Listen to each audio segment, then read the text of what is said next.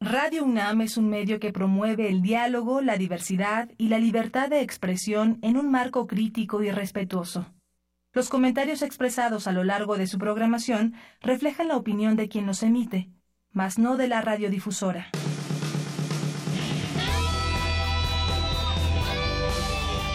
Prisma RU. Relatamos al mundo.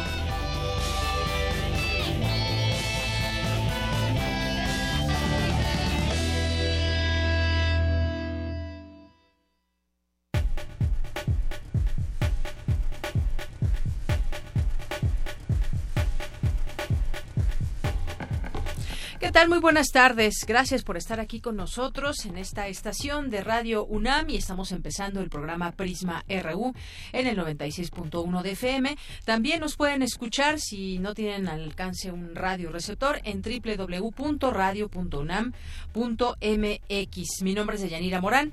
De esta manera les damos la bienvenida a todo el equipo para que nos acompañe de aquí a las 3 de la tarde, hora en que termina este programa. Bien, pues vamos a platicar hoy sobre un tema que me parece nos preocupa y tiene que ver con la contaminación ambiental. Eh, hace unos días se habló de ello desde la UNAM y bueno tiene que ver con la con los verificentros, su operación, cómo es que se manejan, en cómo ayudan a revertir estos efectos de los contaminantes en los automóviles y platicaremos por supuesto también con el doctor Antonio Juárez Reyes, investigador del Instituto de Ciencias Físicas de la UNAM, porque han eh, llevado a cabo un espectrómetro para medir trazas de dióxido de nitrógeno. Quizás le suene un poco raro el nombre, pero ya el doctor nos explicará de qué se trata.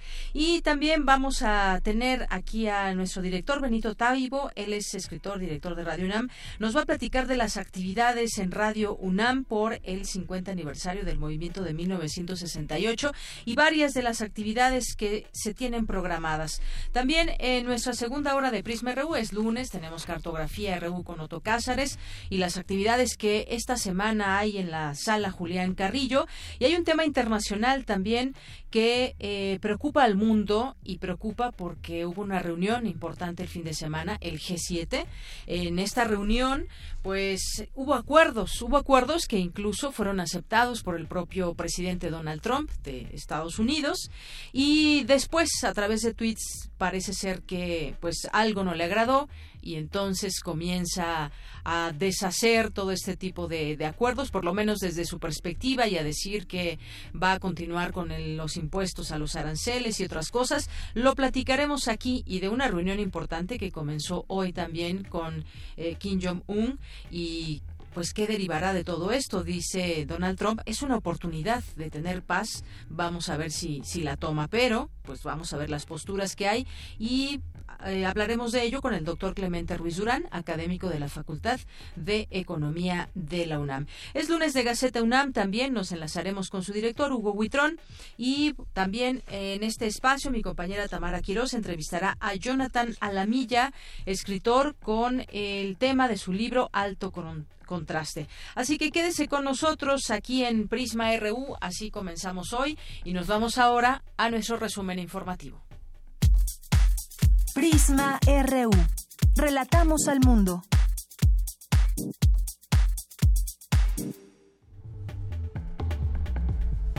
Y en este día, lunes 11 de junio, eh, son la, es la una de la tarde con ocho minutos. En los temas universitarios, al clausurar el simposio avanzado Las ciencias médicas a través de la investigación multidisciplinaria, el rector de la UNAM, Enrique Graue, señaló que la universidad fortaleció sus vínculos académicos y científicos con Israel. Dulce García nos tendrá aquí toda la información.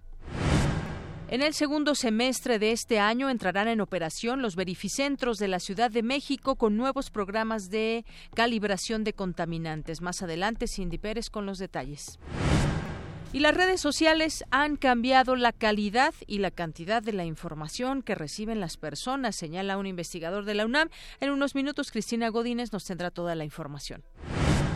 Avanza la conservación del lobo gris mexicano en el norte de nuestro país y el sur de Estados Unidos. Actualmente asciende a 356 ejemplares, dijo en la UNAM Xochitl Ramos Magaña, egresada de la FES Cuautitlán e integrante del grupo de manejo de la especie. En los temas nacionales, una editorial publicada por el diario The New York Times asegura que el gobierno mexicano tiene evidencia para acusar a funcionarios en relación con el caso Odebrecht, pero se rehúsa a presentar cargos para no perjudicar al partido gobernante previo a las elecciones. La oficina en México del Alto Comisionado de las Naciones Unidas para los Derechos Humanos consideró que el fallo de un tribunal federal en el caso Ayotzinapa, que ordena crear una comisión de la verdad, es una oportunidad para lograr cambios estructurales. El secretario de Gobernación, Alfonso Navarrete Prida, rechazó que el gobierno de la República esté detrás del video donde se menciona al candidato panista Ricardo Anaya y confió en que quienes difaman eleven su nivel de debate mañana, por cierto, el último debate, el tercer debate entre los candidatos presidenciales. En otro tema, la organización Alto al Secuestro reportó un aumento de 12% en el número de secuestros registrados en mayo en comparación con abril. El huracán Boz pasó de categoría 2 a 3 y se ubica a 380 kilómetros al suroeste de Manzanillo, Colima, informó el Servicio Meteorológico Nacional. El meteoro provocará lluvias intensas en Michoacán, Jalisco, Colima y Guerrero que por cierto Jalisco, específicamente Guadalajara, fue seriamente afectada el fin de semana. En más temas, el sistema de aguas de la Ciudad de México reportó una fuga en el acueducto de Tulyehualco, lo que afectará el servicio en el 40% de la delegación Iztapalapa. En tanto, esta mañana, por tercera vez en dos semanas, manifestantes bloquearon la calzada Ermita Iztapalapa en ambos sentidos al cruce con Avenida San Lorenzo por falta de agua. Tome sus precauciones. Cerca de 10.000 campesinos eh, pretenden bloquear los accesos de las terminales aéreas como protesta contra la construcción del nuevo Aeropuerto Internacional de México. En temas de economía, una posible renegociación del Tratado de Libre Comercio de América del Norte depende de la flexibilidad de los negociadores, afirmó el secretario de Economía, Ildefonso Guajardo. En los temas internacionales, el expresidente panameño Ricardo Martinelli ingresó este lunes en prisión tras ser extraditado por Estados Unidos a Panamá, donde la justicia lo acusa por cargos de espionaje contra opositores durante su gobierno. El acuerdo que alcanzó Argentina con el Fondo Monetario Internacional mitiga los riesgos que afronta el país sudamericano tras un deterioro de la confianza de los mercados, aseguró la agencia crediticia Fitch. Hoy en la UNAM, ¿qué hacer y a dónde ir? Te invitamos a la Semana de la Educación Química. El estudiante hace, piensa y argumenta, que inicia hoy y durará hasta el próximo 15 de junio en el Auditorio F de la Facultad de Química de 10 de la mañana a 6.30 de la tarde. La entrada es libre. La Sala Julián Carrillo te invita a la obra de teatro Jimena Perrona, del dramaturgo mexicano Emilio Uriostegui monólogo que aborda la historia de una mujer amante de los perros que padece una grave enfermedad y cuenta solo con una semana de vida, por lo que decide vivir a plenitud, explorando lo mejor y lo peor de sí misma. Las funciones son todos los lunes de junio a las 20 horas en Radio UNAM, ubicada en Adolfo Prieto 133, Colonia del Valle. La entrada es libre. Función apta solo para adolescentes y adultos.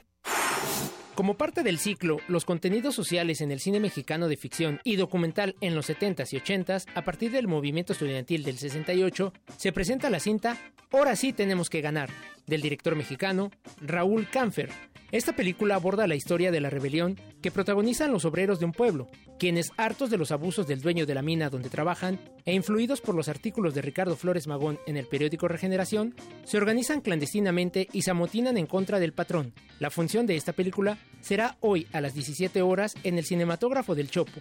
La entrada general es de 40 pesos.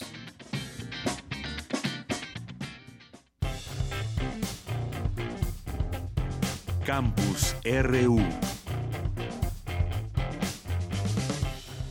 Una de la tarde con 13 minutos, la máxima casa de estudios refuerza los vínculos de colaboración con el Estado de Israel. Mi compañera Dulce García nos tiene la información. Dulce. Deyanira, muy buenas tardes a ti al auditorio de Prisma RU. La UNAM fortaleció sus vínculos académicos y científicos con Israel a partir del seminario Avanzando las Ciencias Médicas a través de la investigación multidisciplinaria. Durante la clausura del acto, el rector Enrique Graue aseguró que es necesario ampliar los nexos con esa nación que invierte 4.28% de su Producto Interno Bruto a la ciencia, la tecnología y la innovación, mientras que México apenas destina el 0.55%. De Israel tenemos que aprender mucho. Nosotros estamos en el 0.55 por ahí de participación en ciencia, tecnología e innovación del PIB nacional. Israel tiene 4.28.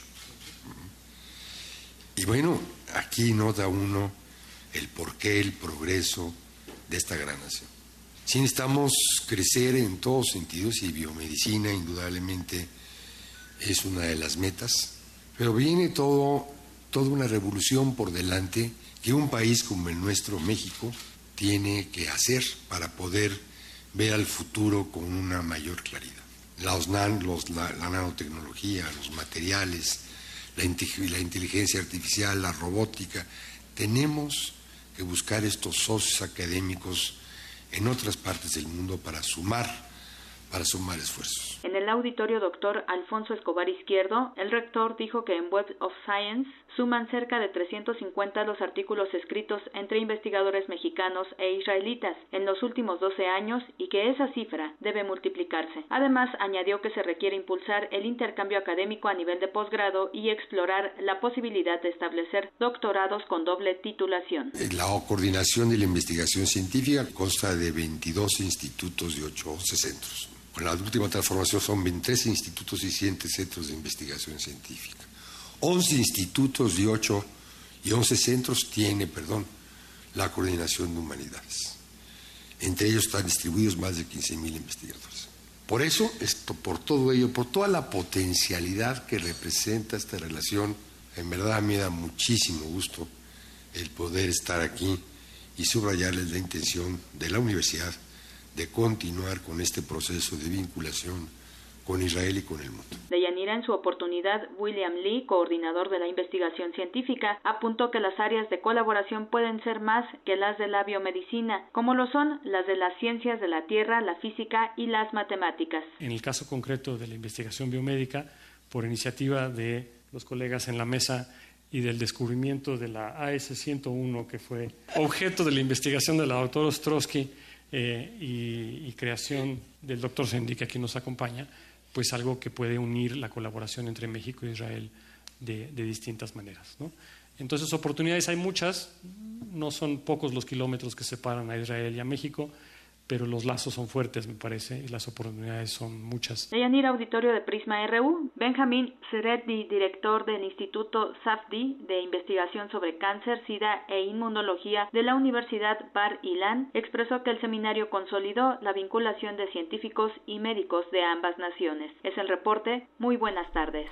Gracias, Dulce. Muy buenas tardes. Vamos ahora con mi compañera Cristina Godínez. Las redes sociales, nos hemos puesto a pensar qué significan hoy en día dentro de nuestro ámbito de información. Bueno, pues han cambiado la calidad y la cantidad de información que reciben las personas, lo señala un investigador de la UNAM y mi compañera Cristina Godínez nos tiene los detalles. Adelante, Cristina. Yanira, buenas tardes.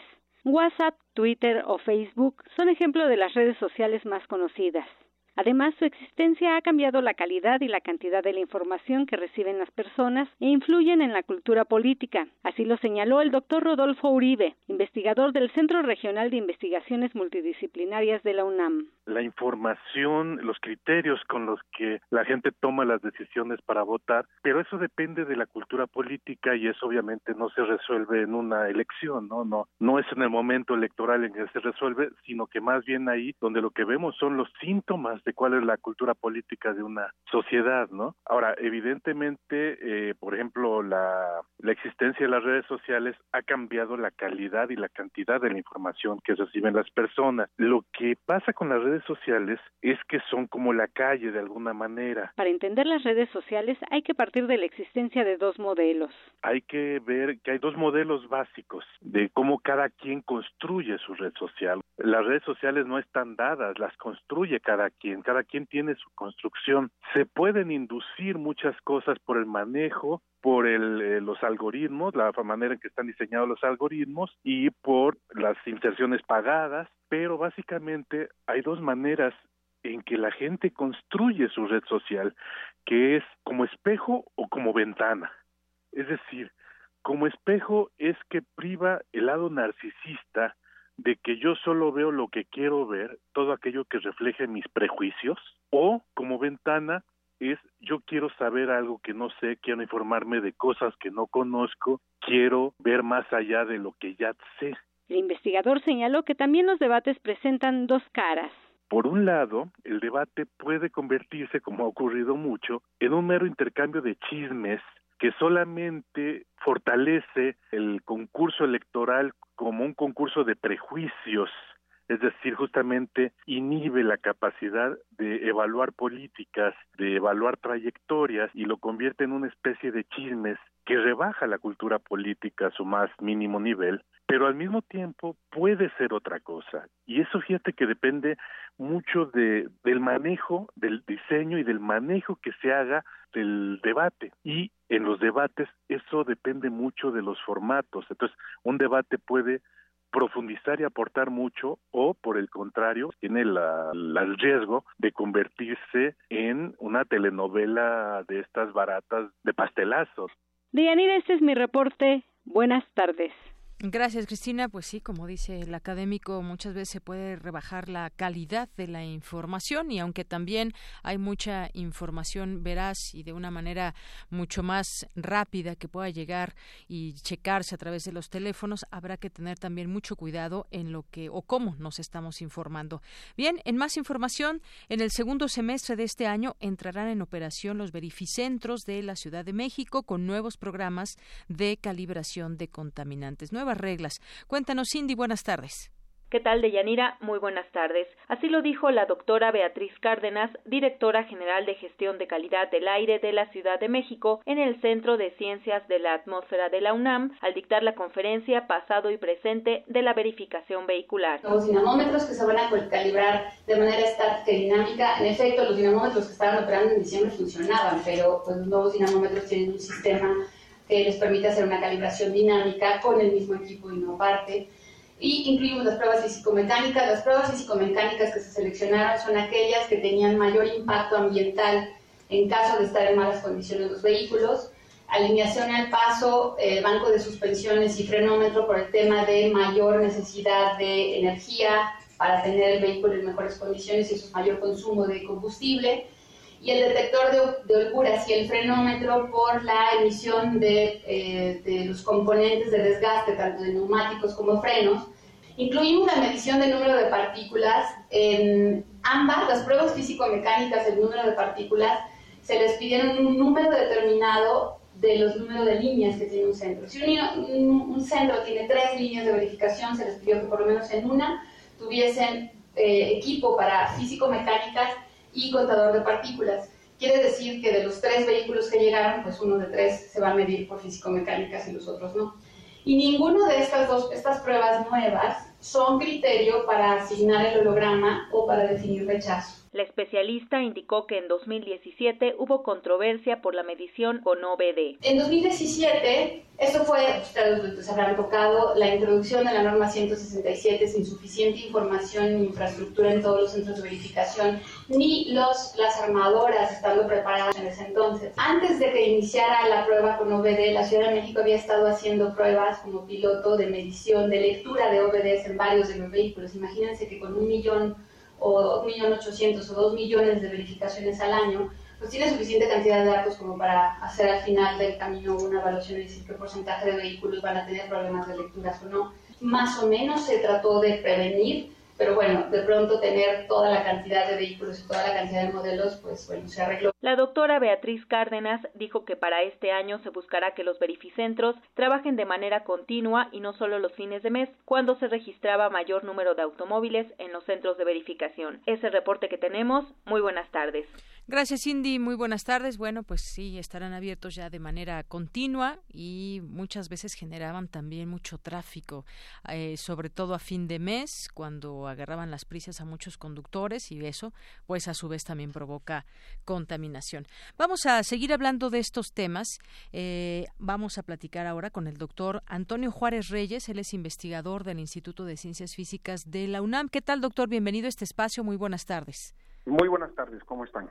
Muy bien, muchas gracias. Yo quisiera empezar con un, con un dato. El dióxido de nitrógeno es un contaminante que disminuye el desarrollo pulmonar, aumenta los síntomas de bronquitis y los daños respiratorios, se encuentra en concentraciones ínfimas en el ambiente, por lo que es difícil cuantificarlo, pero no obstante, cada año los mexicanos respiramos 210 partes por millón de este dióxido de nitrógeno, cuando la recomendación de la Organización Mundial de la Salud es de punto 0,04 y nosotros respiramos 210 partes por millón. Y para ello eh, se ha desarrollado desde la UNAM, universitarios, eh, un espectrómetro para medir justamente las trazas de dióxido de nitrógeno y de esto nos va a platicar usted, doctor. Pues adelante, platíquenos cómo es que se crea este espectrómetro y cómo nos va a ayudar. Claro, brevemente, eh, este desarrollo es un desarrollo de ciencia básica.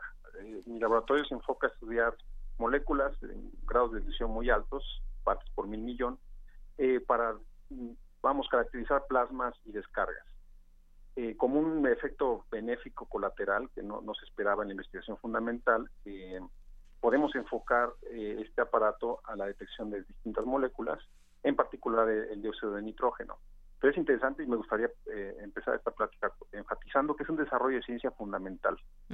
Y este tipo de desarrollos eh, bien hechos, eh, bien estandarizados, tienen beneficios que pueden ser inmediatos para temas de interés más amplio.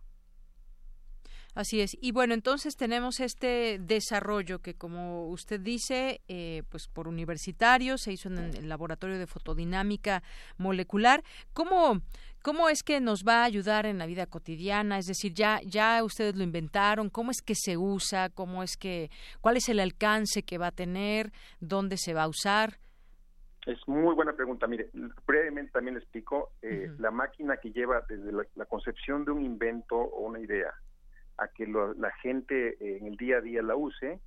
Eh, sigue 10 pasos y lo identificó la NASA hace ya mucho tiempo. En, inglés se llama TRL, las siglas son Technology Readiness Level o nivel de, madurez tecnológica. Y lo que se hace en las universidades, es importante aclarar esto, es básicamente los primeros dos a cuatro niveles de TRL. Posterior a esto, y vía licenciamiento, patentamiento, llega una nueva fase de desarrollo que es más industrial. Es más importante enfatizar esto porque no se puede brincar de la invención al mercado.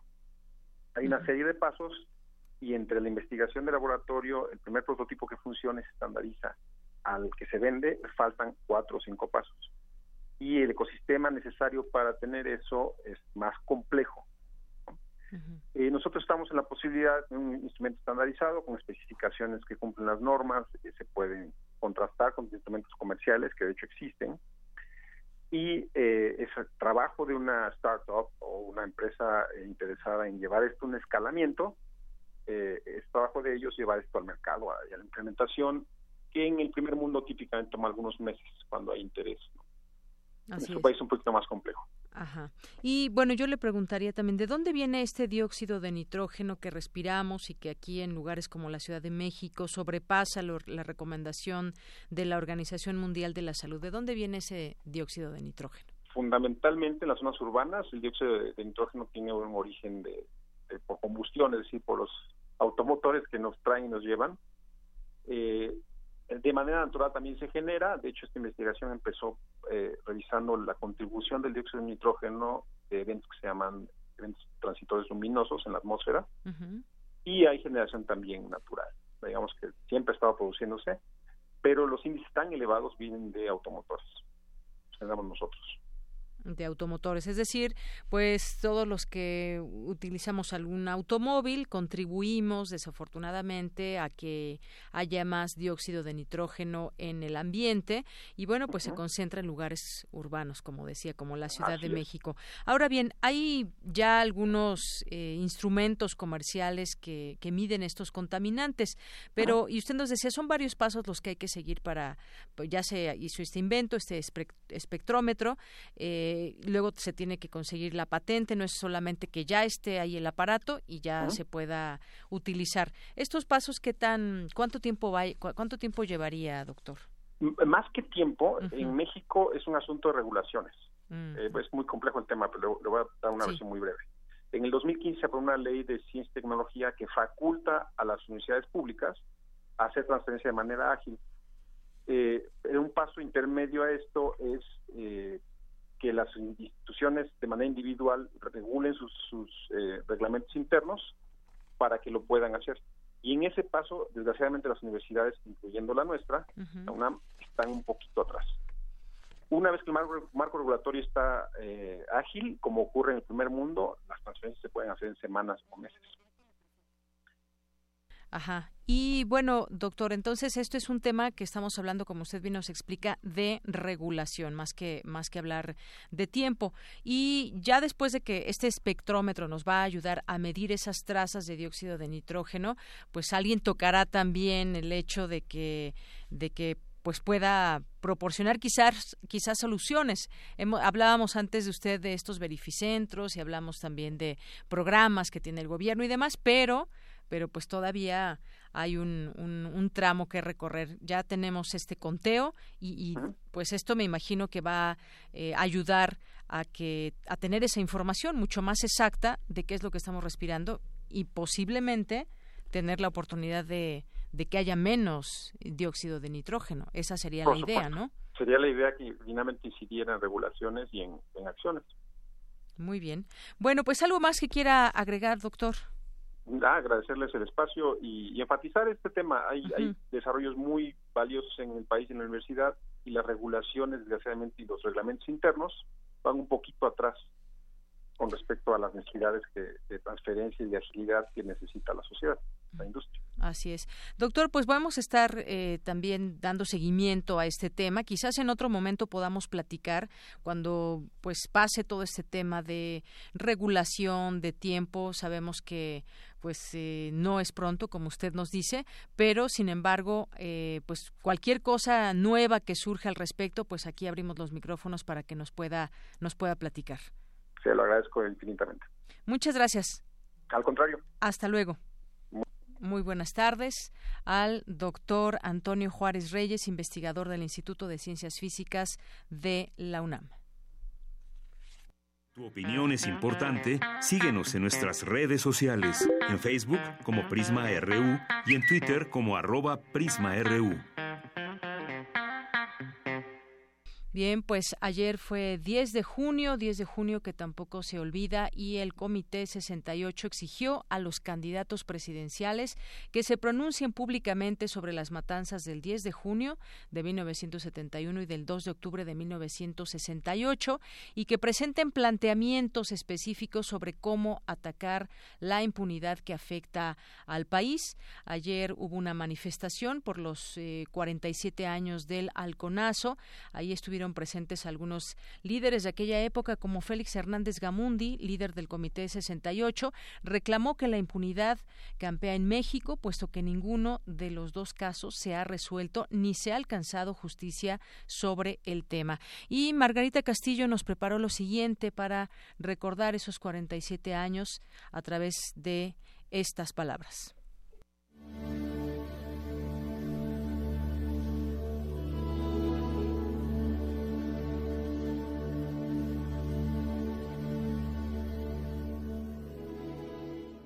Y ahí estaba yo, parada, como estúpida.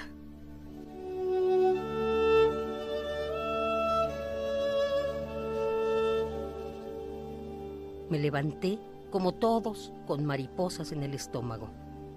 Volvíamos a salir a tomar nuestra calle.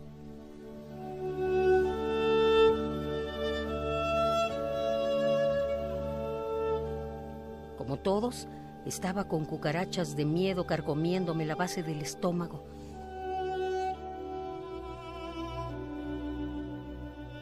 Pero también, como muchos, estaba con mariposas volándome por los cielos del estómago.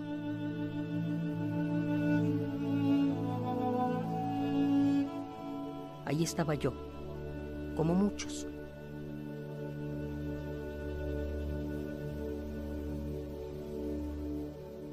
Esa mañana, como siempre, con mi tendencia de mamá, me dediqué a hacer tortas de huevo con frijolitos refritos y con su chile para que supiera mejor. Hice cien poéticas tortas, poéticas por necesarias, poéticas porque iban a quitarle el hambre de las tres de la tarde a muchos como yo.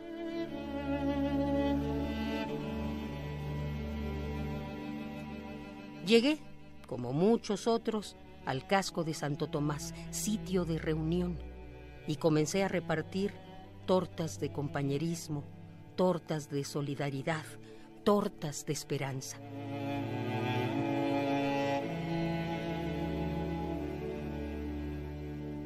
Y escuchaba cómo en la efervescencia verbal se contrastaban posiciones de si debíamos o no estar ahí, aunque todos estábamos ahí.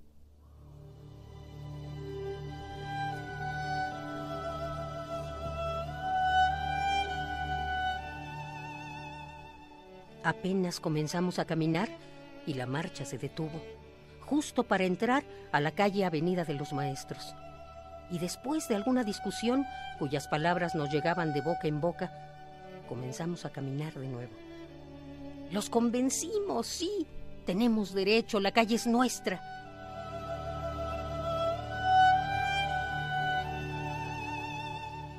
Caminamos unos cuantos minutos y otra vez la marcha se detiene. ¿Qué pasa? Otra vez las voces de los de adelante para atrás. Están pidiendo que nos den permiso, pero no quieren.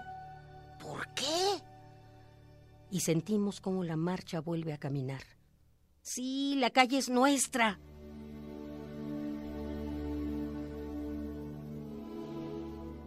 La marcha se detuvo en dos ocasiones más, y esto nos hacía caminar a tropezones pero las mariposas volando en el techo de nuestros estómagos nos hacían casi volar.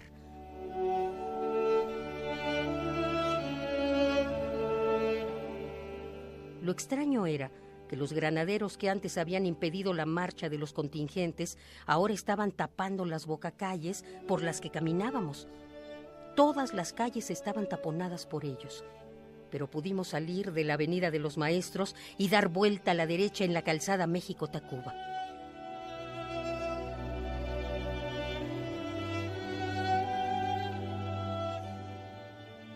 Y ahí comienza un ruido sordo que aderezan los gases lacrimógenos. Solo veo cómo caen al piso las mantas del primer contingente, que era el de la Escuela de Economía, mi escuela.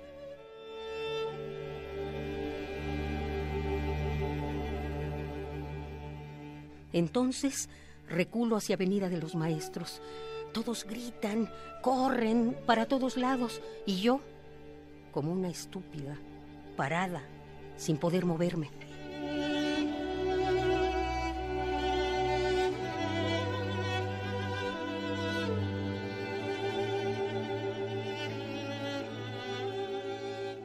Las cucarachas se devoraron a las mariposas. Fueron por ellas desde la base del estómago, subieron por las paredes y las destrozaron. Y ahí estaba yo, parada, como una estúpida.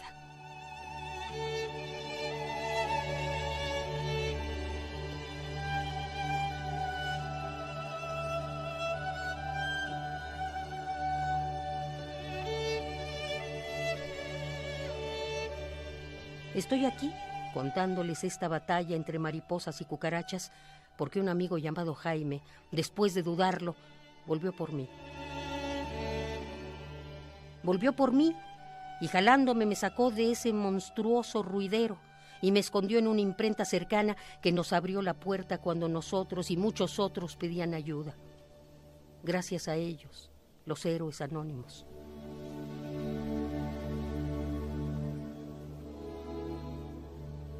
Desde entonces, aunque siga siendo una estúpida, trato de no solo estar parada, pasmada, porque una mariposa que supongo yo quedó viva en mi estómago me recuerda que tenemos derecho, que la calle es nuestra y que por el bien de todos los que vienen tenemos que ganar esta batalla entre cucarachas y mariposas.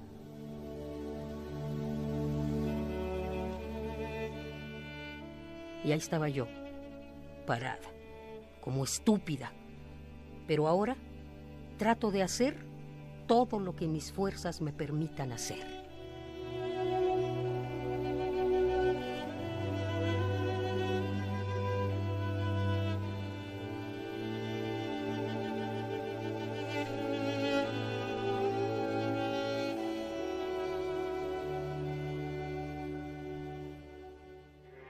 Porque tu opinión es importante, síguenos en nuestras redes sociales, en Facebook como Prisma RU y en Twitter como arroba PrismaRU.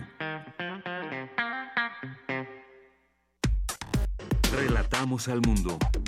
Relatamos al mundo. Continuamos una de la tarde con 39 minutos y sigamos hablando de estos movimientos y en específico del movimiento del 68. Ya nos acompaña aquí nuestro director de Radio UNAM, Benito Taibo. Benito, ¿cómo estás? Muy buenas tardes. Era un placer estar contigo y con todo el auditorio. Oye, pues hay varias actividades que se van a hacer desde la Coordinación de Difusión Cultural y aquí en Radio UNAM y pues me gustaría que nos platiques. Por supuesto, bueno, la Coordinación de Difusión Cultural ha hecho un enorme esfuerzo para la conmemoración de este de estos 50 años del movimiento del 68. Eh, chequenla eh, pues, a partir del de, el Centro Cultural Tlatelolco, que son los coordinadores de todo ello. Habrá muchísimas cosas de aquí hasta octubre, así que por favor revísenlo. Pero vamos a hablar de nosotros mismos. Hemos estrenado desde el martes pasado una serie M68, Voces contra el Olvido, en donde más de 40 entrevistas con personajes que nunca habían tenido el micrófono hablan por primera vez acerca de sus experiencias. Brigadistas politécnicos, estudiantes, uh, gente que pasaba por ahí simple y sencillamente. Y, y todo esto aderezado con más de 40 ya buzones de voz, no, 70 buzones de voz uh -huh. que hemos recibido de gente que nos cuenta sus historias, algunas de ellas desgarradoras, absolutamente. Por cierto, les doy el buzón de voz porque seguimos uh -huh. recibiendo sus, sus comunicaciones, 56 23 32 81. Como les dije, estrenamos el martes pasado. Esta es una producción de Jaime Casillas, Jessica Trejo, Omar Tercero y también eh, Diego Ibáñez, entre otros muchos que han colaborado. Guión de Gerardo Zapata y Andrea González Márquez, Márquez uh, Jan Tardif en la investigación. O sea, es uh -huh. un trabajo grande, grande, grande. El primero fue Jóvenes. Ya estamos por subirlo al podcast, Ajá. este primer programa. Y el de mañana, a las 10 de la mañana, estrenamos los desórdenes de la ciudadela. Todo esto que dio inicio al movimiento. Julio de 1968, dos pandillas, los ciudadelos y los arañas, se enfrentan uh, y todo ello acaba con el bazucazo a la prepa 1. Uh -huh. Como las instituciones eh, responden como nunca habían respondido frente a los movimientos sociales. Sí, sí se habían respondido con violencia, sin duda, pero no con violencia abierta como sucedió en el 68 y menos contra esos jóvenes que significaban, a decir de las propias autoridades, el futuro de la patria. Claro, y es que había un ambiente represivo. También hemos tenido oportunidad de platicar con algunos, con algunos líderes del 68, como Félix Hernández Gamundi, o quienes trabajaban también como reporteros, como está Pepe, el caso de Pepe Rebeles, por ejemplo. Y esa pregunta justamente de que, dónde estabas en el movimiento del 68 sobre todo esa, esa, esa generación, unas generaciones antes, unas generaciones después que siguen discutiendo hoy en día ese tema, pero muchas voces, como bien dices, que no se, no se escuchaban, incluso pues eh, por ejemplo, eh, nuestros papás que, que quizás estuvieron no en el lugar, pero sí escuchaban y quieren y dan testimonio de lo que fue esa época. También es, es importante conocerlo. Qué bonito lo que acabas de decir. Yo estuve con mi padre, yo tenía ocho años y lo acompañé a la manifestación del silencio. Uh -huh. Y fue uno de esos momentos que marcaron para siempre mi vida. Es cierto que el 68 es un parteaguas, pero no es un acto de generación espontánea. Uh -huh. Veníamos de importantes movimientos sociales en el país, los ferrocarrileros representados por Demetrio Vallejo, que también fueron eh, reprimidos y masacrados y, y, y, y, bueno, pero y también los maestros, Rolf Meiners y todos los maestros, uh, los uh, maestros, hay uh, los médicos, la huelga de los médicos que también había sucedido más el mundo entero. Estaba el mayo del 68. En Francia la invasión de los tanques checos, de los tanques rusos a Checoslovaquia, va, había efervescencia en el mundo. Y, y un poco de lo que hablamos es no sé si de la enorme ingenuidad, pero sí de las enormes ganas de cambiar al mundo que tenían todos estos muchachos que salieron por primera vez a la calle a decir basta, basta de represión, queremos que nos escuchen. El pliego petitorio del Consejo Nacional de Huelga ah, es bastante, ya lo conocerán, escúchenos. Todos los martes estrenamos a las 10 de la mañana en el 96.1 FM. De, usted estuvo ahí, vio algo, sabe de algo, sus papás estuvieron, alguien le contó. 56 23 32 81. Claro, y eso que dices también es muy importante porque surgió un movimiento, el movimiento del 68, pero se unió a otros movimientos que ya, ya estaban y entonces se hizo justamente esa fuerza a la cual el gobierno dice que le temió mucho y que había una intervención extranjera y demás, pero ese, ese movimiento que surgió también estaba muy informado y, de esta manera se compartieron necesidades que, que, se sentían de opresión y demás, sobre todo decíamos un ambiente que había, el, el tema, el ambiente económico no era, no era un tema tan grave en ese momento, pero sí el tema el tema de la represión y luego vinieron las Olimpiadas del 68 que pues bueno, también hubo mucha eh, pues mucho enojo porque se vendió al país como un país de paz en ese momento cuando había muerte eh, de estudiantes y mucha más gente. Sí, en parte yo creo que la violencia de la represión tiene que ver justo con, con las Olimpiadas. Ah, el gobierno quería a toda costa eh, lucir ante el mundo un clima de paz, benevolencia, etcétera, etcétera, y estos muchachos se les salían del huacal, ¿no? Creo que el 68 podríamos definirlo como el año en que perdimos la inocencia. El principio, el germen de lo que luego sería la sociedad civil organizada, que se cristaliza muchos años después, en el 85, con el terremoto, ah, y pero que bueno que representa movimientos sociales que estaban ahí y que estuvieron siempre y que y que no veíamos porque ni la prensa nos lo permitía ni las propias autoridades eran capaces de establecer un diálogo. Hay un momento en que ah, cuando se le pide diálogo al presidente de la república en el zócalo él dice mi mano está tendida y, esta respuesta sirvió para que los estudiantes dijeran, ok, a la mano tendida hagamos de la prueba de parafina. La prueba de la parafina es aquella que se hace para el ratocionato de, de sodio, me parece que es para, para revelar si... había disparado un arma. Ah, creo que vivimos tiempos convulsos, pero simultáneamente llenos de esperanza, eh, llenos de imaginación, llenos de ganas de cambiar el mundo. Había muchas revoluciones en marcha, la revolución sexual, la revolución social, la revolución de las ideas, la revolución del pensamiento, la revolución de, de las artes incluso. Creo que era fue justamente ese instante en que México se volvió otro, sin lugar Así es, y además estuvo pues obviamente ese desprestigio de Díaz Ordaz y de Luis Echeverría al movimiento de, estudiantil, pero por otra parte también hay que destacar los logros y el aprendizaje que se tuvo de ese movimiento pese al 2 de octubre y pese a la represión posterior que también hubo. Se aprendió mucho de esos movimientos, nos los han dicho algunos de esos de esos líderes la organización que tenían era increíble, era una, una organización donde no había solamente estos líderes y ya, sino que también iban cambiando, había consejos en las preparatorias, es decir, la, la organización que tuvo ese movimiento creo que le tenemos que aprender mucho. Sí, somos hijos del 68, o por lo menos yo así me considero, soy uno de los hijos del 68 y sigo creyendo que fue un movimiento que nos dio la pauta para, para empezar a, a, uno, perder la inocencia y dos, para llegar a la mayoría de edad política, socialmente.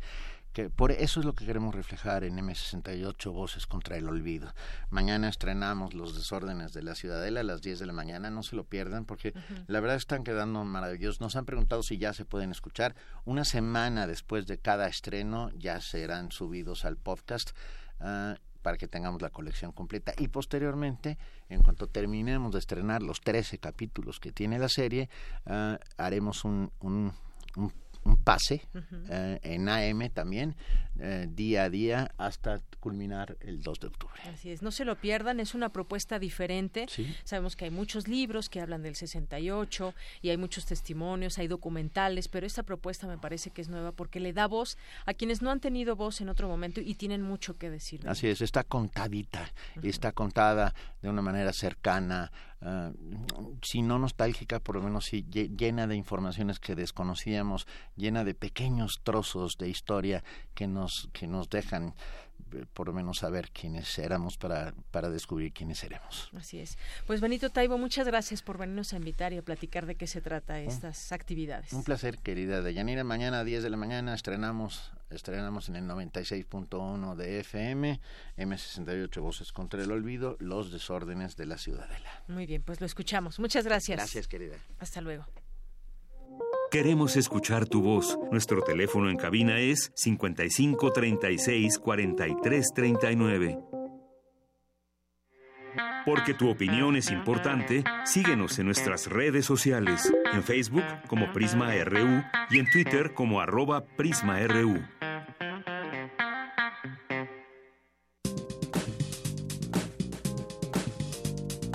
Cultura RU.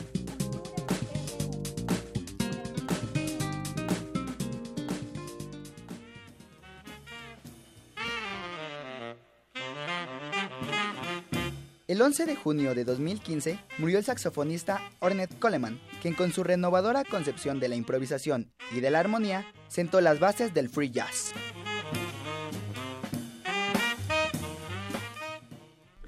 Bien, pues ya estamos en Cultura, ya está aquí con nosotros Tamara Quiroz. ¿Qué tal, Tamara? Buenas tardes. Deyanira, 11 de junio del 2018. Muchas gracias a todos los que nos acompañan a través de la frecuencia de Radio UNAM. Esta tarde en nuestra sección de Cultura les tenemos una opción literaria bastante interesante. Platicaremos de 11 cuentos cortos con los que más de uno se va a sentir identificado. Yo sé lo que les digo. Y claro que la recomendación no estaría completa sin el autor. Por eso, en la cabina nos acompaña Jonathan Minila. Él es escritor y promotor cultural es autor de los libros de cuentos imaginarios, Lo peor de la buena suerte, Todo sucede aquí y de los libros para niños, El niño pájaro y El fantasma sin recuerdos y otras historias para niños extraños. Además, fue coordinador del libro conmemorativo Árboles petrificados de Amparo Dávila y hoy nos viene a hablar de su libro más reciente, Alto Contraste. Jonathan, bienvenido a este espacio, bienvenido a esta cabina. Pues muchas gracias por, por, la invitación. Es un gusto para mí, como siempre, estar aquí en Radio NAMB y ahora para hablar de este libro Alto Contraste, publicado por la Universidad Autónoma de Nuevo León. Y que además forma parte de las novedades editoriales de esta editorial universitaria. Sí, de este año. Eh, la verdad es que están haciendo un gran trabajo en, en la parte editorial. El editor es Antonio Ramos Revillas y están trabajando muy bien en esta colección que de la que cual afortunadamente pues formo ahí parte. Hace ratito eh, eh, afuera de cabina les comento estábamos bueno estaba Benito Taibo y, y hacíamos hincapié en el diseño de este libro que precisamente sí tiene un alto contraste. Los colores juegan también o sea desde la portada ya te llama la atención porque además ves una máquina de escribir. Cuéntanos cómo surge a ver todo esto la portada y cómo surgen todos estos cuentos 11 cuentos cortos pues justamente estos cuentos, se, o sea, todos los libros tienen un, un, camino de construcción, sobre todo los libros de cuentos, hay veces que uno los planea tal cual como un producto y otros se construyen casi solos a través del tiempo. Ese es el caso de Alto Contraste. Todos estos cuentos fueron de alguna manera escritos de forma independiente, algunos publicados en medios donde yo he colaborado y eh, en algún momento cuando platiqué con los editores de la Universidad Autónoma de, Nuevo León sobre la posibilidad de publicar un libro, pues vi eh, en, que tenía un libro que no había que no había percibido ni yo mismo, ¿no? Y que es alto contraste. Me di cuenta que estos cuentos convivían muy bien entre sí mismos, que manejaban ciertas atmósferas y ciertos universos similares, que los personajes eran eh, muy parecidos, que tenían esta eh, acercamiento muy, muy, muy, muy, muy cercano hacia el abismo, digamos, de, de la demencia, de la locura, eh, que se acercaban a este lado más oscuro, digamos, de la realidad. Y entonces eh, percibí que tenía un producto ahí, entonces eh, los, los formé y eh, se creó Alto Contraste, que el título en específico no corresponde, digamos, a ninguna de las de las historias, sino que nada más engloba a todos a todos los cuentos y se refiere un poco a esta técnica fotográfica donde se realza el, las sombras al, a la luz, ¿no? podemos percibirlo de manera muy clara esta parte y creo que este estos cuentos es como si estuvieras viendo las cosas desde desde un lado contrario, desde el lado de la mente de aquellos que están sufriendo pues todas las cosas extrañas que pasan por acá. Y la portada, pues bueno, la portada es eh, una máquina de escribir de color azul que aparece en una de las historias que se llama eh, Corte de Garganta en una vieja peluquería y es una persona que recibe una visita, es un peluquero que recibe una visita muy particular de alguien que le pide un servicio muy extraño, que es el que le corte la garganta. Y eso, a partir de ese punto, digamos, de inflexión, pues entra a una realidad paralela, casi como, como si fuera este la dimensión desconocida. Justo este al iniciar, Jonathan, yo eh, comentaba que muchos se van a sentir identificados porque nos, eh, mediante estos 11 cuentos nos haces un recorrido literario por diferentes eh, atmósferas y también sentimientos. Puedes ver cómo personajes sienten soledad, pero también pasión, pero algunas filias bastante extrañas y que nos vas tú ahí metiendo con la imaginación. Lo mismo puedes reírte en un cuento y en la siguiente página tal vez llorar. Sí, me gusta. Así yo lo sentí. me gusta ir, eh, soy bastante eh, cruel, diría yo, con los personajes. Es el, único, es el único lugar donde me puedo permitir este, esta crueldad y llevarlos a este extremo a veces de las emociones y a veces de las alucinaciones.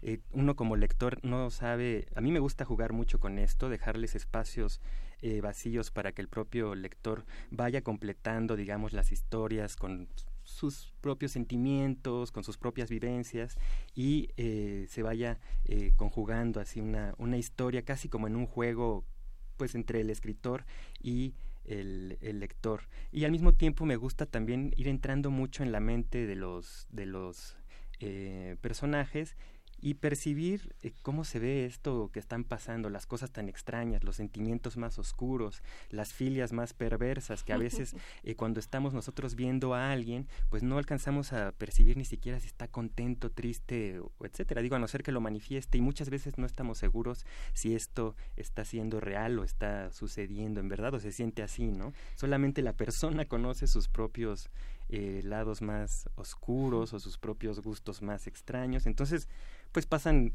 este, cosas muy extrañas por acá, desde alguien que se enamora eh, de una nariz en específico, no de la persona, sino solo de su nariz, y eso lo lleva a una cuestión bastante sí, eh, perversa. Es, es, extraño, ¿no? O sea, porque creo que en este cuento justo de la nariz eh, te hace reflexionar hasta dónde te pueden llevar las pasiones y hasta dónde de verdad es una pasión o se convierte en una obsesión, así en un hilito muy delgado en un hilo bastante peligrosamente delgado y que además eh, se va se va ocultando todo el tiempo no este personaje intenta trabajar todo el tiempo para que no se note su pues sí no sé si llamarlo cierta perversión o cierta fijación, pero bueno, habla un poco, también hay otros cuentos, o sea, digamos que el libro trae, trata varios temas, me gusta mucho ir escribiendo las historias y dejando los temas casi de forma paralela a eh, las historias. Hay, hay temas de identidad, ¿no? Pero una, una persona que no logra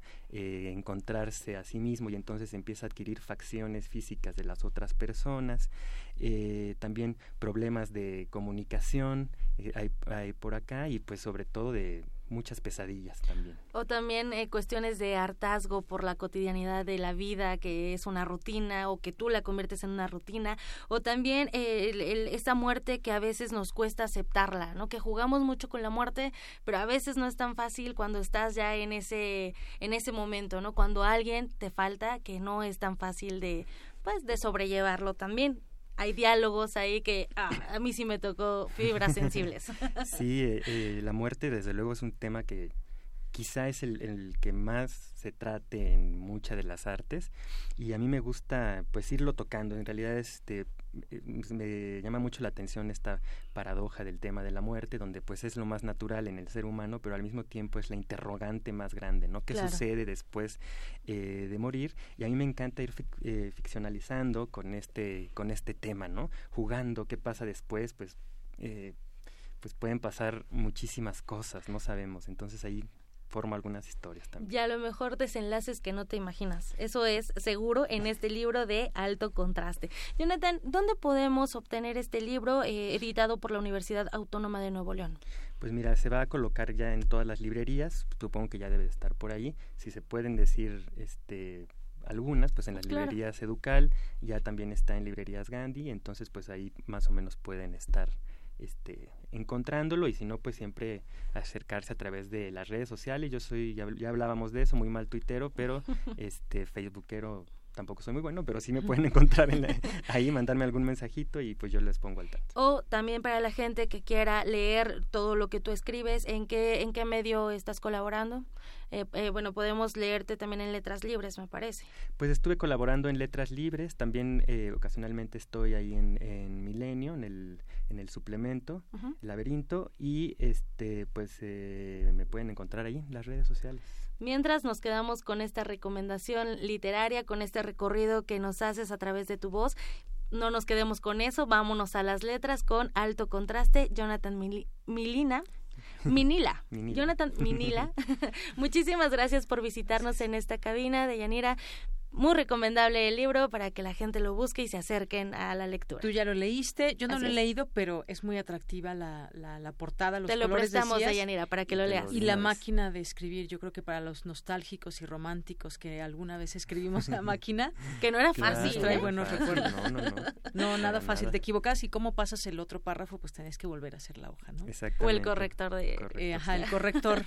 Exactamente. Algunos pasamos por eso, unos más que otros. Jonathan Minila, muchísimas muchísimas gracias por visitarnos. Muchísimas gracias, muchísimas gracias. gracias. me despido y les deseo una excelente tarde. Gracias, Tamara, y también muchas gracias a ti que viniste. Vamos a hacer un corte y regresamos. Relatamos al mundo. Relatamos al mundo.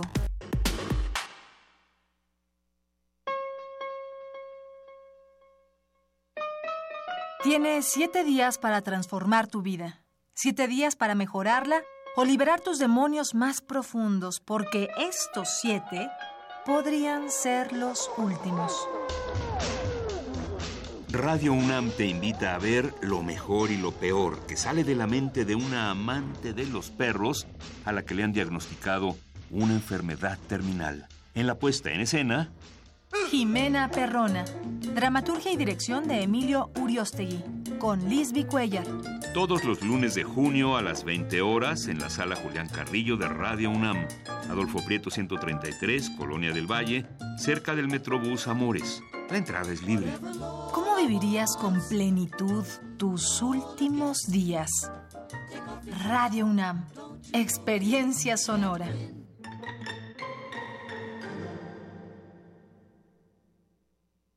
¿Por qué vas a volver a votar por Enrique Vargas? Para que sigan estas buenas acciones. Para que sigamos progresando. Para que sigamos recibiendo cultura y diversión. Para que nos movamos más rápido en Izquilucan. Para que nos siga apoyando. Para que Vargas siga ayudando a la gente que lo necesita. Para que siga apoyando al deporte. Para seguir trabajando. Para que nos siga cuidando. Porque él es un empleado del pueblo. Para que siga ayudando a que nuestros pequeños salgan adelante. Soy Enrique Vargas. Sigamos creciendo. Candidato de coalición por el Estado de México al frente. PAN. PRD, Izquierda Hoy.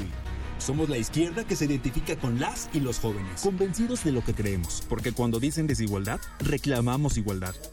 Cuando dicen jerarquía, reivindicamos la equidad. Cuando imponen control, decimos respeto a la diversidad. Y cuando hay abusos, exigimos nuestros derechos, los de todas y todos, sin distinciones. Estas son nuestras causas, es la actitud con la que vivimos. Hoy es nuestro tiempo y estamos seguros de una cosa. Somos la izquierda de hoy. ¿Para qué sirve la cultura de la legalidad? Para que todos marquemos algo que realmente esté sobre lo que está establecido. Para que como ciudadanos estemos conscientes de lo que pasa. Para crear conciencia. Para tener rendición de cuentas. Para conocer las leyes y conocer cuáles son tus derechos. Para defendernos y no siempre nos anden viendo la cara. Derecho a debate. En la cultura de la legalidad participamos todos. Conduce Diego Guerrero. Nueva temporada. Escúchanos los martes a las 4 de la tarde por el 96.1 de FM. Radio UNAM. Experiencia sonora. En México está creciendo la esperanza, un movimiento que se vuelve cada día más grande con la honestidad, las propuestas y la alegría de nuestra gente. Estamos unidos y eso nos hace más fuertes para transformar lo que parecía imposible cambiar. En cada ciudad, en todas las regiones, somos más los mexicanos con Morena y contigo seremos la mayoría que va a comenzar un nuevo capítulo en la historia de México. Vente a Morena, la esperanza de México. Juntos haremos historia. Vota por los candidatos a diputados y senadores de Morena. Para que cambien las cosas y tu familia viva mejor, cuentas con el PT. Para que México avance, cuentas con Andrés Manuel. Vamos en esta alianza para que haya justicia, democracia, libertades, para acabar con la corrupción y también para hacer valer nuestra soberanía nacional y arriba el PT. Con el PT no estás solo. El PT está de tu lado. Porque tu opinión es importante, síguenos en nuestras redes sociales, en Facebook como Prisma RU y en Twitter como arroba PrismaRU. Queremos escuchar tu voz. Nuestro teléfono en cabina es 55 36 43 39. Continuamos dos de la tarde con cuatro minutos. Bienvenidos a esta segunda hora de Prisma RU, aquí en el 96.1 de FM. Gracias a todas las personas que se unen con nosotros a través de la radio, a través de redes sociales. Gracias por su preferencia. Bien, pues eh, mandamos saludos a Carla Twitch. Aquí dice, le da mucho gusto escuchar a Benito. Sin duda ahí estarán en sintonía y manda un abrazo. Gracias, Carla Twitch. Carlos Candia también. Eh, Mm, Mezcales y QFB Marcos también mandan saludos. El de Adventure, Mari Magdalena González, dice los hechos que no dejan de doler en México. El halconazo con la participación de Margarita Castillo. Muy bien, ganar la batalla entre cucarachas y mariposas. Gracias por tus comentarios. Magdalena, Alfonso de Alba Arcos, José Luis Sánchez también, que por aquí nos escribe. Buena semana y bueno, nos manda aquí una, una información que se publica del jefe Diego. Gracias, José Luis. Juanjo M también mandándonos información. Gracias por sus comentarios también y les recomendamos, como siempre, seguir a la, cuenta del defensor de radio y TV UNAM, que es arroba defensor UNAM, eh, nuestro defensor de las audiencias. Los folcloristas también por aquí se hacen presentes. Muchas gracias. Eh, Otto Cázares, que en un momento tendremos aquí su cartografía del día de hoy. Yolanda Silva de Silva, CLC, Sanfra, Margeven también. Muchas gracias. Hola, Cabriola. A todos ustedes, muchas gracias. Vamos ahora a continuar con la información. Ofrecen especialistas de la UNAM recomendaciones para sensibilizar a los candidatos que contienden a puestos de elección popular en materia de riesgos y políticas públicas para reducir la mortalidad derivada de desastres. Adelante, Cindy, con la información. Deyanira, muy buenas tardes. Durante la conferencia de medios, recomendaciones sobre gestión integral de riesgos y desastres para los candidatos a la presidencia, celebrada en el Instituto de Geografía de la UNAM, Iracema Alcántara Ayala, académica de esa entidad universitaria, señaló que existe la carencia de una visión integral ante el riesgo. A raíz de la creación del Fondo de Desastres Naturales, FONDEN, y algunos fondos subsecuentes como el Fondo de Prevención de Desastres, el FOPREVEN, se han invertido recursos millonarios tanto en numerosos procesos de reconstrucción como en actividades calificadas como de prevención. Sin embargo, la evidencia muestra que los niveles de riesgo en el país continúan aumentando, así como los daños y pérdidas por desastre. De acuerdo con el Centro Nacional de Prevención de Desastres, entre 2000 y 2014, las pérdidas por desastres se estimaron en 2.147 millones de dólares para nuestro país por su naturaleza interdisciplinaria y transsectorial, debería reposar en un marco normativo e instrumental de transversalidad vinculante, vertical y horizontal, eficiente y con facultades en la figura de una coordinación de gestión integral del riesgo de desastres en los diferentes órdenes de gobierno y no en la figura de sector. El documento está integrado por 30 propuestas en las que también se tocan temas como la política pública, la falta de rendición de cuentas y la normativa en materia de prevención. Plantean en las siguientes tres líneas temáticas. Eje 1 del Sistema Nacional de Protección Civil, Eje 2, del carácter de las políticas públicas transversales esenciales para la gestión integral del riesgo de desastre. Y eje 3, normatividad relacionada con la gestión integral del riesgo de desastre.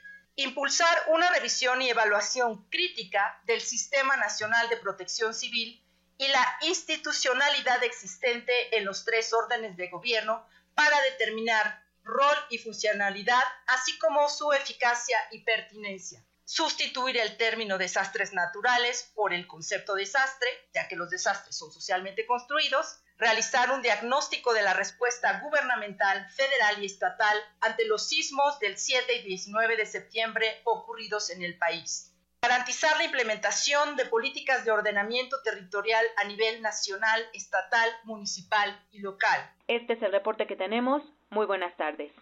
Gracias, Cindy. Muy buenas tardes. Vamos ahora con mi compañera Dulce García. En el marco del proceso electoral que se vive, el Instituto de Investigaciones Sociales de la UNAM realizó el simposio La captura de los partidos políticos, selección de candidatos y violencia criminal en México. Adelante, Dulce. Deyanira, te saludo nuevamente con mucho gusto a ti al auditorio de Prisma RU. La violencia criminal en México es un tema que sin duda repercutirá en el próximo proceso electoral. Por ello, y con el fin de analizarlo desde las ciencias sociales, para generar herramientas que ayuden a solucionar esa problemática tan grave que afecta la calidad de vida de los mexicanos, el Instituto de Investigaciones Sociales de la UNAM llevó a cabo la conferencia La captura de los partidos políticos, en donde Amalia Pulido, investigadora del Centro de Estudios de Estados Unidos y México de la Universidad de San Diego, habló de las conexiones entre candidatos y crimen organizado. Mucho hay en los medios de comunicación sobre cómo las organizaciones criminales están capturando a los partidos políticos. Sin embargo, eh, el eslabón que no ha sido estudiado justamente son los partidos políticos. Empiezo a, plantear una serie de preguntas de investigación, sobre todo hacer una teoría más general, no solo eh, de México, sino que vemos que que la influencia de actores violentos no estatales pasa en otros países, pasa en Colombia, pasa en Japón, pasa en África. Y, entonces eh, llego a esta pregunta. ¿Los actores violentos no estatales, como las organizaciones criminales, están capturando a los partidos políticos? Otra de las cuestiones que Amalia Pulido puso sobre la mesa es que los actores violentos no estatales necesitan esquemas de protección por parte del Estado para operar en sistemas centralizados o dominantes, como lo es el caso de México. Las alianzas político-criminales se dan centralizadas es decir, durante el partido dominante las, las alianzas y la colusión entre políticos organizados se daban de arriba hacia abajo, es decir, era un esquema en donde el, sistema nacional o federal manejaba estas alianzas. Y eh, en democracia sigue, sigue estando esa pregunta, ¿cómo es que las organizaciones criminales están haciendo estas, estas alianzas y, sobre todo si están eh, impactando otros niveles de gobierno? De Yanira Auditorio de Prisma RU, aunque la experta advirtió esa situación, dijo también que no es un fenómeno exclusivo de nuestro país, pues está, por ejemplo, el caso de la narcopolítica en Colombia, así que es un tema que debe seguirse analizando, pero en el que también los partidos políticos deben participar. Es el reporte. Muy buenas tardes. Gracias, Dulce. Muy buenas tardes. Dos de la tarde con once minutos. Y hablando de elecciones, este tema, pues que todavía estamos inmersos en este proceso electoral 2018. Mañana es el tercer encuentro, el tercer debate con los candidatos a la presidencia de la República. Mañana 12 de junio. La sede va a ser el Gran Museo del Mundo Maya. El horario es a las nueve de la noche. Allí estarán los cuatro candidatos presidenciales. Eh, habrá tres moderadores, tres periodistas moderadores, en este caso Gabriela Barkentin, eh, Leonardo Curcio y Carlos Puch. Ahí los veremos con los candidatos. Se dividirá en tres mesas de diálogo en las que los moderadores plantearán el tema y se les permitirá a los candidatos responder. Eh, los temas van a ser crecimiento económico, pobreza y desigualdad, educación ciencia y tecnología, salud, desarrollo sustentable y cambio climático. Y bueno, pues los invitamos al día siguiente, que es miércoles, a una mesa que tendremos aquí en, en, Prisma RU, donde invitaremos a expertos para que analicen las propuestas, que esperemos que haya propuestas muy claras de parte de los candidatos, a quienes analizaremos la viabilidad de las mismas con eh, académicos investigadores de la UNAM. Esto será a las dos de la tarde dentro del programa de Prisma RU, así que no se lo pierda. Eh, y seguiremos platicando de ese tema, por supuesto, este tercer debate donde pues se van a, jugar todos los candidatos. Ya vimos dos anteriores, cómo les ha ido. Bueno, pues en este hay muchas expectativas y ya estaremos platicándolo aquí en este espacio. Y bien, en otros temas nacionales también, otro candidato del PRI fue muerto, un candidato a diputado federal, Fernando Purón, fue asesinado eh, de un solo tiro con un arma calibre 40. Esto fue el viernes pasado allá en Coahuila. El fiscal Gerardo Márquez explicó que ya había recibido amenazas cuando era presidente municipal de Piedras Negras por su intervención contra la delincuencia organizada. La Fiscalía del Estado ya tiene una línea de investigación. Han realizado diversos cateos reuniendo cerca de 30 implicados. Esperan dentro de unas horas tener identificado al agresor. Bueno, es, no podemos dejar de mencionarlo. El saldo rojo de esta elección, de ese proceso electoral que aún no termina y pues desafortunadamente seguimos teniendo noticias de este tipo. Em, el huracán Booth, hay un huracán, ha alcanzado ya la categoría 3, dando como resultado fuertes lluvias en Michoacán, en Colima, Jalisco y Guerrero, es lo que da a conocer el Sistema Meteorológico Nacional. Booth ocasionará rachas de viento de 40 a 60 kilómetros por hora, un oleaje de 2 a 3 metros en las costas de Colima, Michoacán y Guerrero. La Conagua reportó mediante Twitter que se vigilará desde Manzanillo, Colima hasta Cabo Corrientes. Y el día de ayer, creo que las imágenes son nos cuentan todo. La zona metropolitana de Guadalajara sufrió fuertes inundaciones, siendo afectadas la línea 1 del tren ligero, en la cual se tuvo que rescatar a 40 personas que se quedaron varadas dentro del convoy. El agua alcanzó hasta los 40 metros de altura. Vimos ahí algunos centros comerciales también inundados. En la zona de balcones de la cantera, varios vehículos fueron arrastrados al canal. El gobernador informó que no resultaron personas lesionadas por estas inundaciones. Y bueno, también eh, importante esto que señala la ONU, la oficina de en México del Alto Comisionado de las Naciones Unidas para los Derechos Humanos consideró que el fallo de un tribunal federal en el caso Ayotzinapa, que ordena crear una comisión de la verdad, es una oportunidad para lograr los cambios estructurales que el país necesita. Esto lo dio a conocer a través de un comunicado. La ONU Derechos Humanos saludó la sentencia emitida por el primer tribunal colegiado de Reynosa, Tamaulipas, al igual que el informe que presentó la semana pasada la, eh, la, Comisión Interamericana de Derechos Humanos sobre la investigación de la desaparición en 2014 de 43 estudiantes de la normal de Ayotzinapa en Iguala, Guerrero. Así que este organismo coincidió con el informe de la CID en el sentido de que persisten obstáculos que tienen que sortearse para alcanzar la verdad, justicia y reparación a las víctimas. En ese caso y con el tribunal que advirtió graves irregularidades en la indagatoria y de las cuales también aquí hemos platicado. Muy graves irregularidades durante la investigación.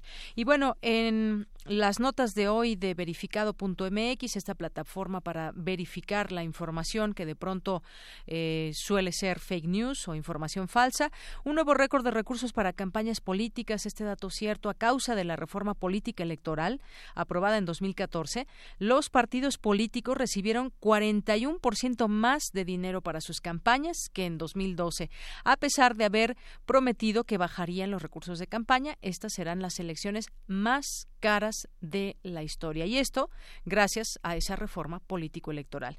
En otra información, la Ley General de Partidos Políticos permite a los partidos políticos contratar personas como representantes de casilla. El INE estableció que los partidos pueden pagar entre mil y tres mil pesos a cada representante.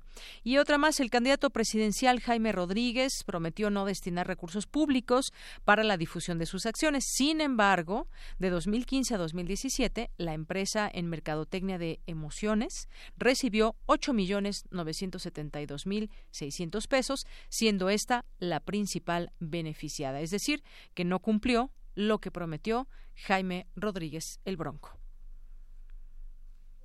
Queremos escuchar tu voz. Nuestro teléfono en cabina es 55 36 43 39. Porque tu opinión es importante, síguenos en nuestras redes sociales, en Facebook como Prisma RU y en Twitter como arroba PrismaRU. Internacional RU. El presidente español Pedro Sánchez ordenó la acogida en el puerto de Valencia del barco Aquarius, que navega por el Mediterráneo con 629 inmigrantes abandonados a su suerte, después de que el nuevo primer ministro del Interior, Matteo Salvini, impidiera su entrada a Italia. Habla Mónica Oltra, la vicepresidenta de Valencia. Pleno siglo XXI, haya 629 personas en un barco a la deriva por el Mediterráneo, más de 100 niños y niñas entre ellos y mujeres embarazadas en, en avanzado estado de gestación, que les queda comida para 24 horas, es decir, que estamos en una situación de urgencia y de emergencia humanitaria para que Valencia pueda ser la puerta de entrada para que se acabe el calvario de estas personas. Nosotros queremos abrir ese corredor de la esperanza. Entiendo que el actual gobierno de España tiene sensibilidad en estos temas, al contrario que el anterior gobierno de España que nos cerró todas las puertas. Después de la reunión del G20, se reveló con mayor intensidad una creciente fractura en el bloque occidental. Al abandonar Quebec, el presidente estadounidense Donald Trump expresó su molestia en una serie de tweets en contra del anfitrión, el primer ministro de Canadá, Justin Trudeau, a quien señaló de débil y deshonesto. Por su parte, los líderes de la Unión Europea cerraron filas en torno a Trudeau. La canciller alemana Angela Merkel calificó de deprimente la forma en la que Trump retiró su apoyo al comunicado de la cumbre del G20. Trabajamos mucho y durante mucho tiempo para llegar a un acuerdo. La forma como Trump retiró su apoyo a través de un tuit fue como una ducha fría y un poco deprimente. Mañana martes, los líderes de Estados Unidos y Norcorea, Donald Trump y Kim Jong-un, se reunirán en Singapur. El tema principal, la desnuclearización de la península completa, verificable e irreversible, a cambio del respaldo internacional de Washington. El Papa Francisco aceptó la renuncia de tres obispos chilenos tras el escándalo de los abusos infantiles a menores y por la falta de transparencia de la Iglesia Católica chilena en la gestión de estos casos. El Centro Nicaragüense de Derechos Humanos ha elevado a 139 el número de víctimas mortales en los casi dos meses de protestas por la repetición de patrones. La Comisión Interamericana de Derechos Humanos y Amnistía Internacional han comenzado a hablar de ejecuciones extrajudiciales cometidas por la Policía Nacional. Habla el estudiante Otto Gallo sobre su experiencia durante la crisis que vive Nicaragua. Vi cómo mataron a un compañero enfrente, de mí, enfrente mío, vi cómo lo mataron el objetivo de todo esto es que se vaya dañando el poder, que se vaya todo su, su mando, toda su, su, red de poder. Queremos que se vaya del país por, porque el, por el simple hecho de andar matando al pueblo. O sea, si sos presidente de un país no puedes reprimir al pueblo de esa manera. Los que matan en Nicaragua son las policías y las fuerzas paramilitares. Esos son los que andan matando a los estudiantes, no solo a los estudiantes, a jóvenes que ni siquiera están en la universidad, jóvenes que tal vez están en secundaria. Dos de la tarde con 20 minutos. Gracias, Ruth Salazar, por las breves internacionales y sigando, sigamos platicando de estos temas. Eh, ya tengo en la línea telefónica al doctor Clemente Ruiz Durán, él es académico de la Facultad de Economía de la UNAM. Doctor, ¿cómo está? Bienvenido, buenas tardes. Muy bien, gracias. Oiga, doctor, eh, pues vimos el fin de semana, seguimos con atención esta cumbre del G7 y hubo acuerdos en ella. En esta reunión en la que asistió también eh, Estados Unidos con su presidente Donald Trump y después de los acuerdos que hubo y demás, pues resulta que en una serie de tweets expresa lo contrario o se arrepiente dentro de su dentro de su bipolaridad o no sé cómo decirlo, porque ahí dijo que sí, después se arrepiente, empieza a lanzar una serie de tweets, dice el comercio justo ahora se llamará comercio tonto si no es recíproco, eso es lo que aseguró quien tras el encuentro voló a Singapur para una reunión, que también una reunión muy importante, pero vamos por partes. En este sentido hizo enojar a, a los, a los líderes del G7 y bueno, pues además anunció también nuevos impuestos y aranceles eh, y bueno, esto no tiene contento este grupo que pues se reúne para llegar a acuerdos importantes a nivel internacional. ¿Qué podemos pensar de lo que está pasando eh, con estas posturas, doctor? Eh, mire, yo considero que lo que está sucediendo es que el presidente Trump lo que quiere es llegar a acuerdos bilaterales con países en lugar de lo multilateral, ¿no? Es decir, está cambiando el eje de una visión multilateral que tenía Estados Unidos hasta la administración Obama hacia relaciones bilaterales. Entonces, eh, todo esto son provocaciones que también tienen que ver con lo que él supone de que Estados Unidos está gastando mucho en el mundo y que no recibe los beneficios de esto, lo cual es absurdo, ¿no?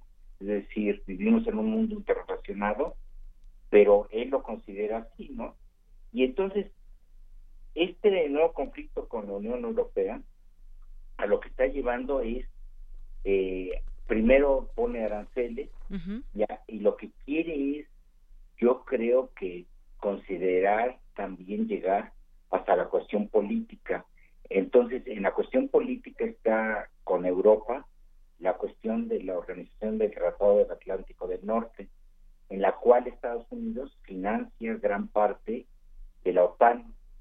Y entonces lo que él quiere es de alguna manera irse acercando por varios mecanismos y su perspectiva es también sacar a Estados Unidos de ese financiamiento a la OTAN. Entonces, yo creo que lo que estamos viendo es tan solo el inicio de toda una estrategia Trump eh, dirigida hacia un esquema de más relaciones bilaterales, menos relaciones multilaterales. Esto nos debe de causar consternación a los mexicanos, porque entonces lo que va a estar tratando de presionar es porque los mexicanos eh, lleguemos a acuerdos bilaterales con Estados Unidos y no eh, ni en el tratado ni en ninguna cosa eh, que sean multilaterales. Esto es muy grave porque nos pone en una situación pues realmente de estar siempre pendientes de, que, de, que, esta situación no va a perjudicar los intereses de México, ¿no? Entonces, eh, pues es muy difícil en estos momentos pensar de que el Tratado de Libre Comercio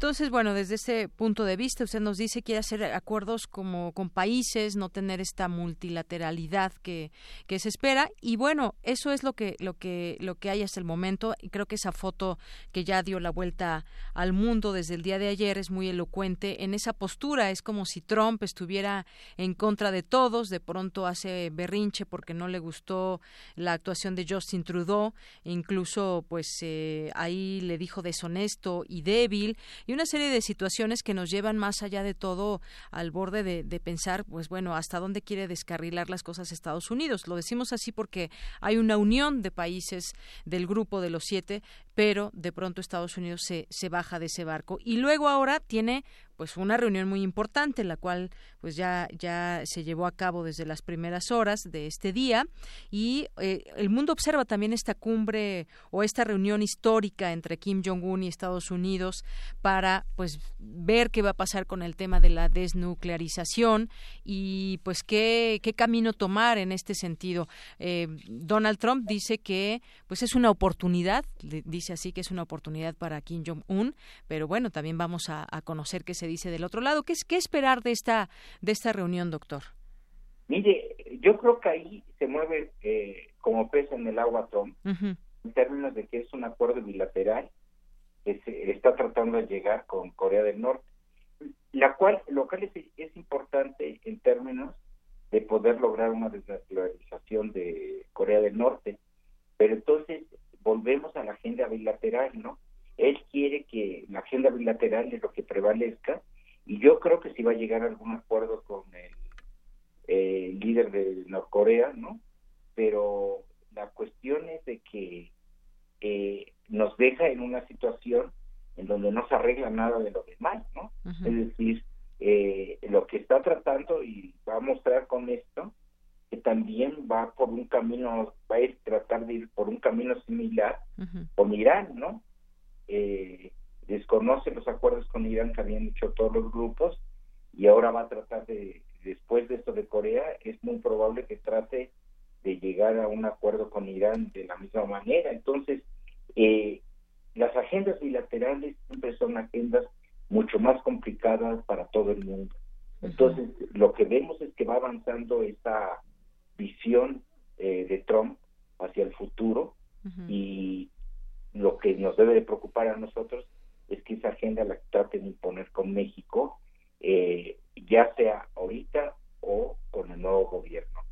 Muy bien. Esta, esta reunión, a más corrijo, es a las 9 de la mañana del martes, hora de Singapur.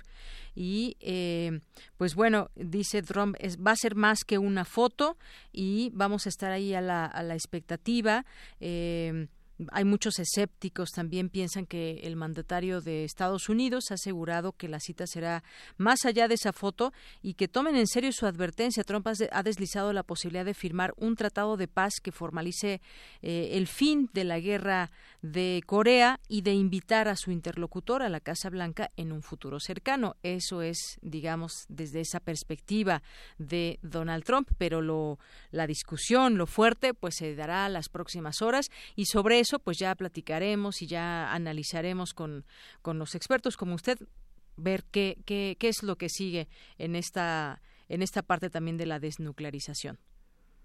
Sí, yo creo que hay que estar muy pendiente de lo de mañana, pero justamente hay que ver el entorno, eh, no solamente de, de, este gran acuerdo que podría ser de desnuclearización, sino también lo que implica la forma como se va a llevar a cabo. Claro, y el, y el papel de Rusia también, ¿no? Importante saber porque qué, qué, qué postura tiene Rusia también, el peso decisorio que tiene, cómo quedaría después de esta, de esta reunión. Así es. Muy bien, doctor, pues eh, le agradezco mucho estos minutos aquí en Prisma RU de Radio UNAM y seguimos en el tema. Eh, es muy importante lo que va a pasar, creemos, entre Donald Trump y Kim Jong-un el día de mañana. Pues eh, le agradezco mucho su llamada y quedo a sus órdenes. Gracias, doctor. Hasta luego. Buenas tardes.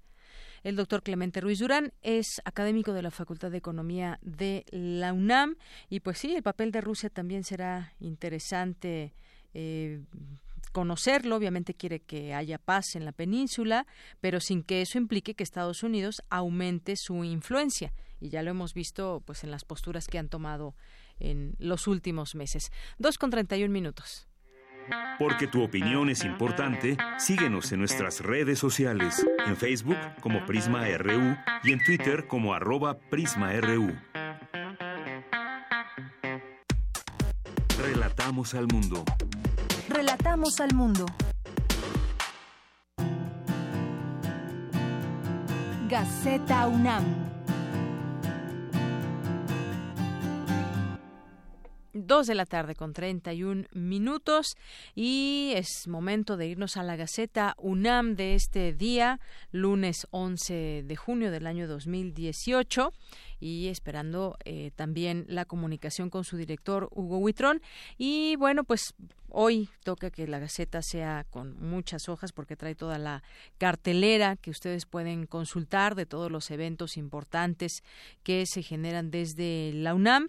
Y bueno, en su portada el día de hoy hallan en Marte materia orgánica, Curiosity, esta misión de la NASA con participación de la UNAM, de la cual aquí hemos dado eh, mucho espacio. Nos interesa mucho conocer de cerca todo lo que se está realizando desde la UNAM con esta, eh, con este, esta misión de la NASA de Curiosity y también todo lo que se está encontrando en Marte en materia orgánica, por ejemplo. Hablábamos la semana pasada de poder tener la posibilidad de saber si hubo vida o no o y de las condiciones actuales también por supuesto es un tema que no dejamos aquí y que seguiremos comentando a lo largo de pues del programa en las siguientes emisiones. A seis años de la misión del robot explorador Curiosity descubren materia orgánica ancestral en Marte, que esto para los científicos es muy importante.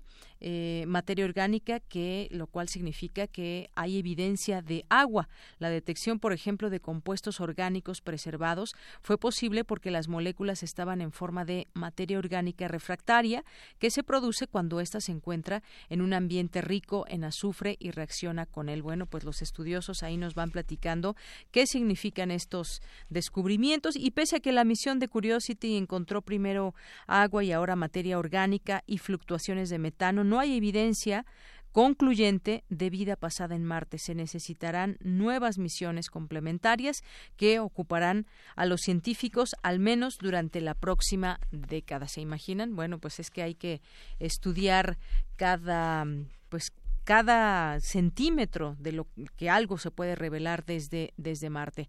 En academia hoy se destaca investigadores de geofísica apoyan en Guatemala monitoreo al volcán de fuego.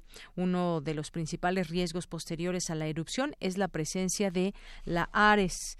Em, arriba de las nubes. La misión de investigadores también consiste en tres tareas. Hacer un diagnóstico de las redes de monitoreo volcánico, asistencia técnica para optimizar los sistemas de monitoreo y capacitación del personal en técnicas de procesamiento de datos que posibiliten estudiar la actividad volcánica. Eso es parte de lo que están haciendo también estos investigadores de la UNAM con este en este caso allá en Guatemala. En otra información, crean en la UNAM Observatorio Nacional para la Igualdad de Género. Por primera vez en la historia, este espacio permitirá conocer la situación en 50 instituciones de educación superior públicas. Hay ocho ejes de trabajo que son legislación, igualdad, corresponsabilidad, estadísticas, lenguaje, sensibilización o estudios de género y no violencia. También en otro tema, acciones para afrontar el cambio climático, resumen del seminario sobre ciudades, que aquí le tuvimos también en Prisma RU. Urge la colaboración a largo plazo entre gobiernos, academia y sociedad civil, así como el empoderamiento de los actores locales. Mucho por hacer en el tema del cambio climático. También otra información, uno de cada diez mexicanos muere de cáncer. Eh, esta información surgió del Simposio de Ciencias Médicas. 58% aumentará la incidencia de cáncer en menores de 65 años en 2035. 160% se multiplicará el número de casos nuevos en adultos mayores en 2035. O sea, esta enfermedad va terriblemente rápido. Eh, uno de cada diez mexicanos muere de cáncer. El dato es revelador. Es un problema de salud pública y todo indica que será mayor conforme pasen los años. Bueno, pues habrá que seguir hablando de ello y habrá que seguir hablando de cómo evitar en lo que en la medida que se pueda, en la medida de nuestras posibilidades, evitar el cáncer, ya sea en nuestra forma de vida, nuestra forma de alimentarnos, en, forma de vida me, refiero a muchas cosas que podemos estar quizás eh, llevando a cabo sin darnos cuenta que eso puede generar cáncer. En 2010 los tumores malignos ocasionaban más de 10% de las muertes y eran la tercera causa de, de decesos en México. Este es un problema de salud pública y pues se va a incrementar con los años.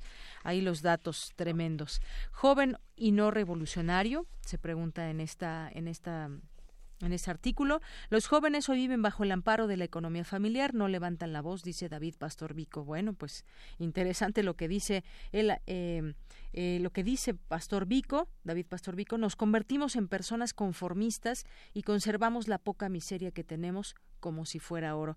Bueno, pues habrá que invitarlo un día de estos a platicar de este de este tema para sacudir en todo caso a muchos a muchos jóvenes. Propuestas ambientales de académicos al próximo gobierno comprende 10 temas urgentes: derecho al medio ambiente, agua, energía, biodiversidad, bosques, ciudades, costas y mares, agricultura, suelos y minería entre ellos. Uno de los temas que de los cuales van a hablar los los candidatos que es el de sustentabilidad y medio ambiente. En comunidad gana la app, eh, una app concurso de innovación empresarial, contratación de personas con discapacidad también, esta aplicación que generan estudiantes. Cuatro alumnos dedicaron seis meses en el diseño y desarrollo de Aplica para que gente con discapacidad pueda ser eh, pueda ser empleada en distintos lugares. ¿Cómo es que reúnen a toda esta gente? Bueno, pues le recomendamos este artículo que viene en la sección de comunidad.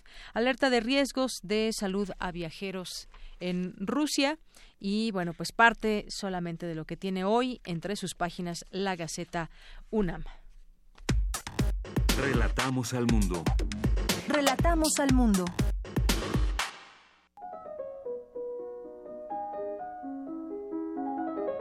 Cartografía RU con Otto Cázares. Y nos vamos ahora con nuestro querido Otto Cázares en Cartografía RU. ¿Qué tal, Otto? ¿Cómo estás? Muy buenas tardes. Buenas tardes, querida Deyanira. Buenas tardes a quienes nos prestan sus oídos bien temperados.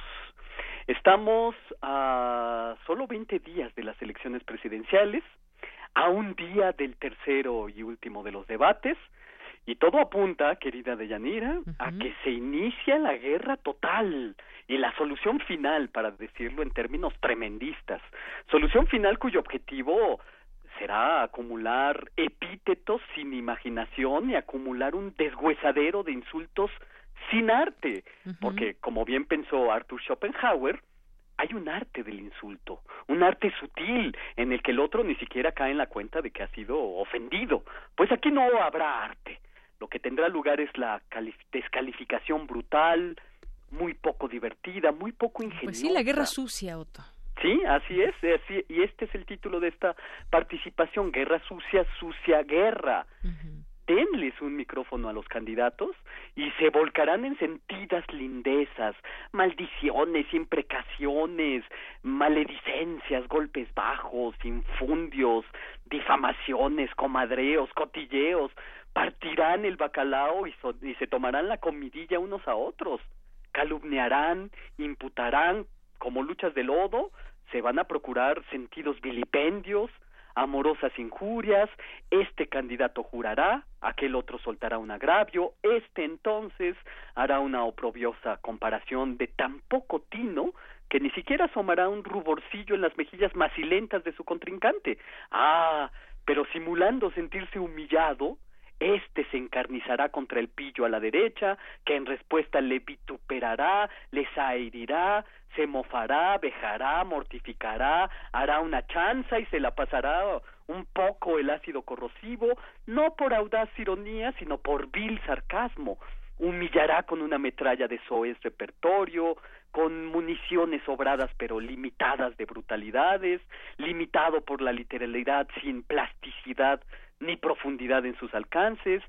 Llegados a este punto, el cuarteto de candidatos cantará canciones procaces, burdas, cerril su repertorio, la insistencia de su repertorio será impertinencia, el descaro será insolencia, se irritará de nuevo, se derramarán en lenguados lances, este pícaro, aquel canalla, aqueste bribón, eh, de cincuenta palabras.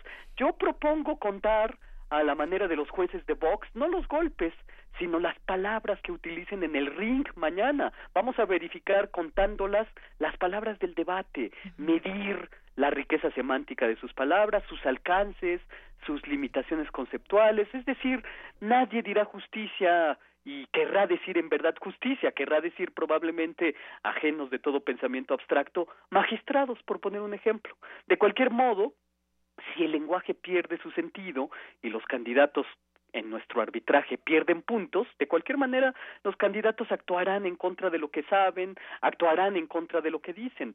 Resulta un poco como dar crédito a las opiniones políticas de Vargas Llosa. Yo siempre digo acerca de las opiniones de Vargas Llosa, es como dice Vargas Llosa, pero al revés es un opinionista que, como los antiguos rollos de película en negativo, hay que revelar sus verdaderos colores y sus verdaderos perfiles.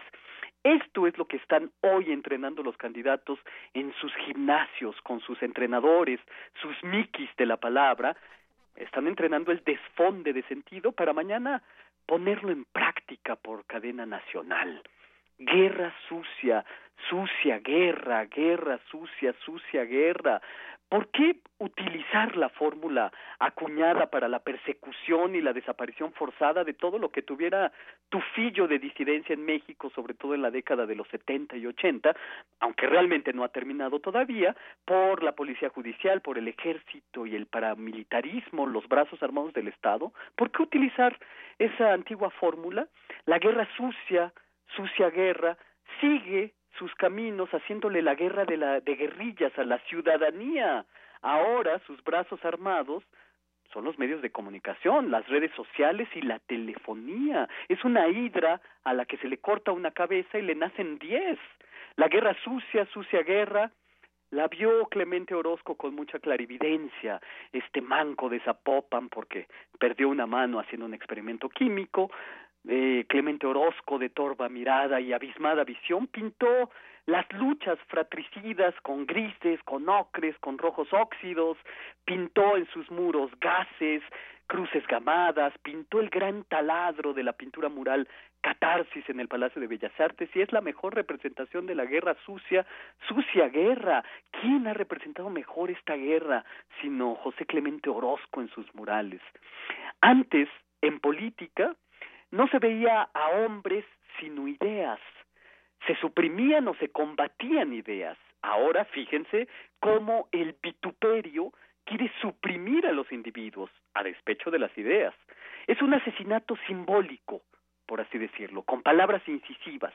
Pero la punta de estas palabras eh, es Roma, como las tijeras redondeadas para un niño de primaria, no afiladas como estilete de esgrimista. No, por eso el desorden y la impureza de los cortes es mayor y el resultado es un gran batiburillo.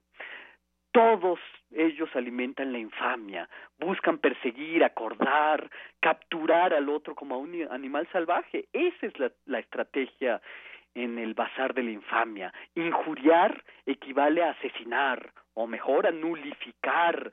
Pero la pregunta que nosotros podemos hacer es, ¿Tendrán lugar represalias una vez que el poderoso, el que sea, ¿eh? el que quede en la presidencia el 2 de julio, eh, ¿tendrá represalias para él una vez que se asiente en su lugar? Yo creo que no. Estos vituperios son sin consecuencia y solo hacen mezquino el aire, solamente hacen mezquina la atmósfera. Y aquí les abro a, a los poderosos.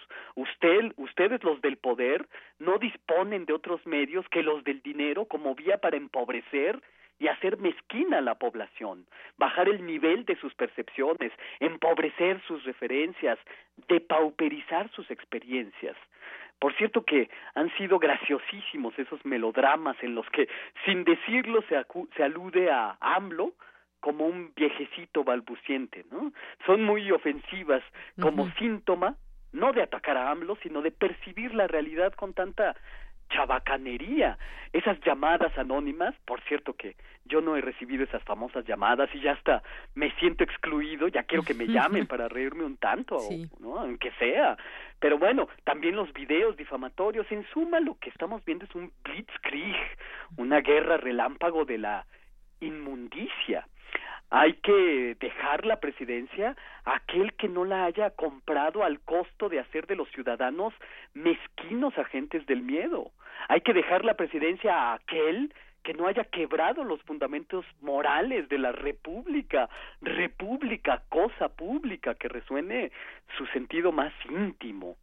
La guerra sucia, sucia guerra, tiene como objetivo despersonalizar a la ciudadanía, despojarla de lo que la ciudadanía fue, derramándole pensamientos que en realidad son heridas y dejándole en la mente cicatrices como en el rostro de un cinturión. Guerra sucia, sucia guerra que se libra con esquirlas expansivas que quedan como gusanos auditivos. En teoría sonora, llamamos gusanos auditivos a las melodías que uno no puede sacarse de la cabeza por más que lo desee. Los gusanos auditivos chupan la sangre hasta dejar desecado el flujo del pensamiento. Se apoderan de él, son peñas del pensamiento, lo parasitan, se alojan en la conciencia, se vuelven nuestros pasajeros. Algo así está ocurriendo con esta guerra sucia. ¿Y nosotros como ciudadanos disponemos de un plan? Yo me pregunto, ¿y la ciudadanía que emergió el 19 de septiembre? Esa ciudadanía capaz, vital, generosa, bondadosa, etcétera. ¿Tendremos que esperar la siguiente catástrofe para vernos las caras como ciudadanos? Espero que no. El presupuesto de la personalidad es no dejar que el yo actual pierda lo vivido, lo experimentado en el pasado. Este es el plan antidebate, o yo propongo esto, recordar esa personalidad ciudadana fuerte, generosa, vital, solidaria que nació con la catástrofe del 19 de septiembre y que yo estoy cierto de que aún habita en nuestros reflejos más íntimos. Eh, ¿Saben qué dicen los especialistas sonoros acerca de cómo quitarse un gusano sonoro? pues sometiéndose a él, escuchando la canción que te acosa y así, escuchándola, esa melodía que no deja, no te deja en paz, se te irá de la mente. Bueno, espero que esto ocurra mañana en el debate presidencial, vamos a ver qué ocurre y sin duda habremos de recordarnos como ciudadanos y como eh, capaces de vernos a las caras y de reconocernos más allá de todo este ruido, más allá de toda esta cacofonía y estos gusanos sonoros. Y esto es lo que yo tengo que decir este lunes 11 de junio de 2018.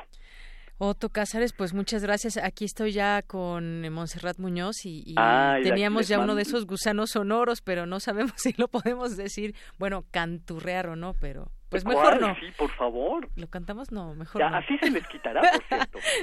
no, ¿qué tal si tenemos por ahí alguna observación de... Pero ya saben cuál es, ¿no? Ya Ah, saben ya, cuál ya, es. ya, ya, no ya, sé si sí, te la claro. imaginas, pero a ver No, cómo bueno, te damos me una acabas de pista. contagiar el gusano sonoro. Ahora ya no podré quitármelo, sino sometiéndome a él. Imagínenlo, usemos la imaginación. Usemos la imaginación de entre, y acordarnos de esas musiquitas que utilizaron mucho tiempo. qué barbaridad. Un partido político en especial que a todos nos hacía estar ya no queriendo, con ganas de escucharla más. Sí, qué barbaridad. Oye, pero sí, todo esto que nos dices también, eh, yo creo que veremos, mañana es el debate y, y ya lo estaremos platicando el siguiente lunes.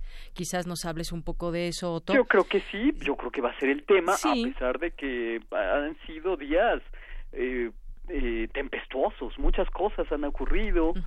Eh, una idea que me cruzó esta mañana, ya una vez había escrito ah, más o menos la, las directrices de mi comentario, era comentar esta extraordinaria y elocuente fo- fotografía en la que Merkel está con las manos Mm, sobre el sí, escritorio arrojando una mirada Fulminante eh, a retadora, Donald Trump. fulminante a Donald Trump de brazos cruzados.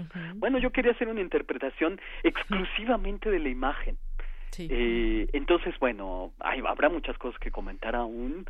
Y sí, desde luego, la más ruidosa será lo que ocurra mañana en el debate presidencial. Pues sí, ahí a las nueve de la noche lo veremos. A ver, quizás se acusen unos, tú eres más corrupto que yo, no tú, tú lavas dinero, tú pactaste ya, en fin, un montón de cosas que, que si nosotros fuéramos, quizás si yo fuera un debate, eh, pues yo creo que están nuestros candidatos de pronto malentendiendo el debate porque no es no es acusarse de todo, sino contrastar propuestas y pelearse por tener la mejor propuesta. Yo creo que ese debería ser el tono, pero pues no, no es así, Otto Cáceres. Claro, claro, claro. Yo estoy, eh, yo, yo creo precisamente que el formato del debate se presta precisamente a estas cosas, esta acumulación de lindezas, a estos vituperios.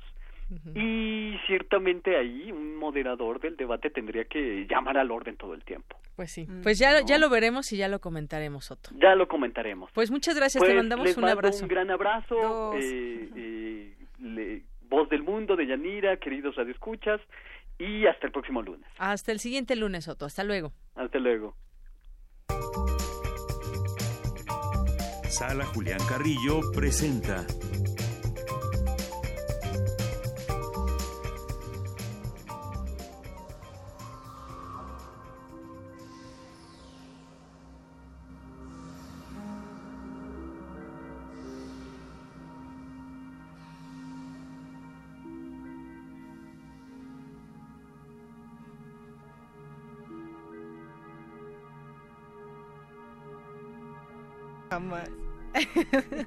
Tal, Monse? ¿Cómo estás, Monserrat Muñoz? Hola, ¿qué tal? De Yanira, la presencia telefónica de Otto Cázares con una enorme cartografía, también al equipo de Prisma RU y, por supuesto, a nuestra querida audiencia y asistentes de la sala Julián Carrillo de Radio UNAM.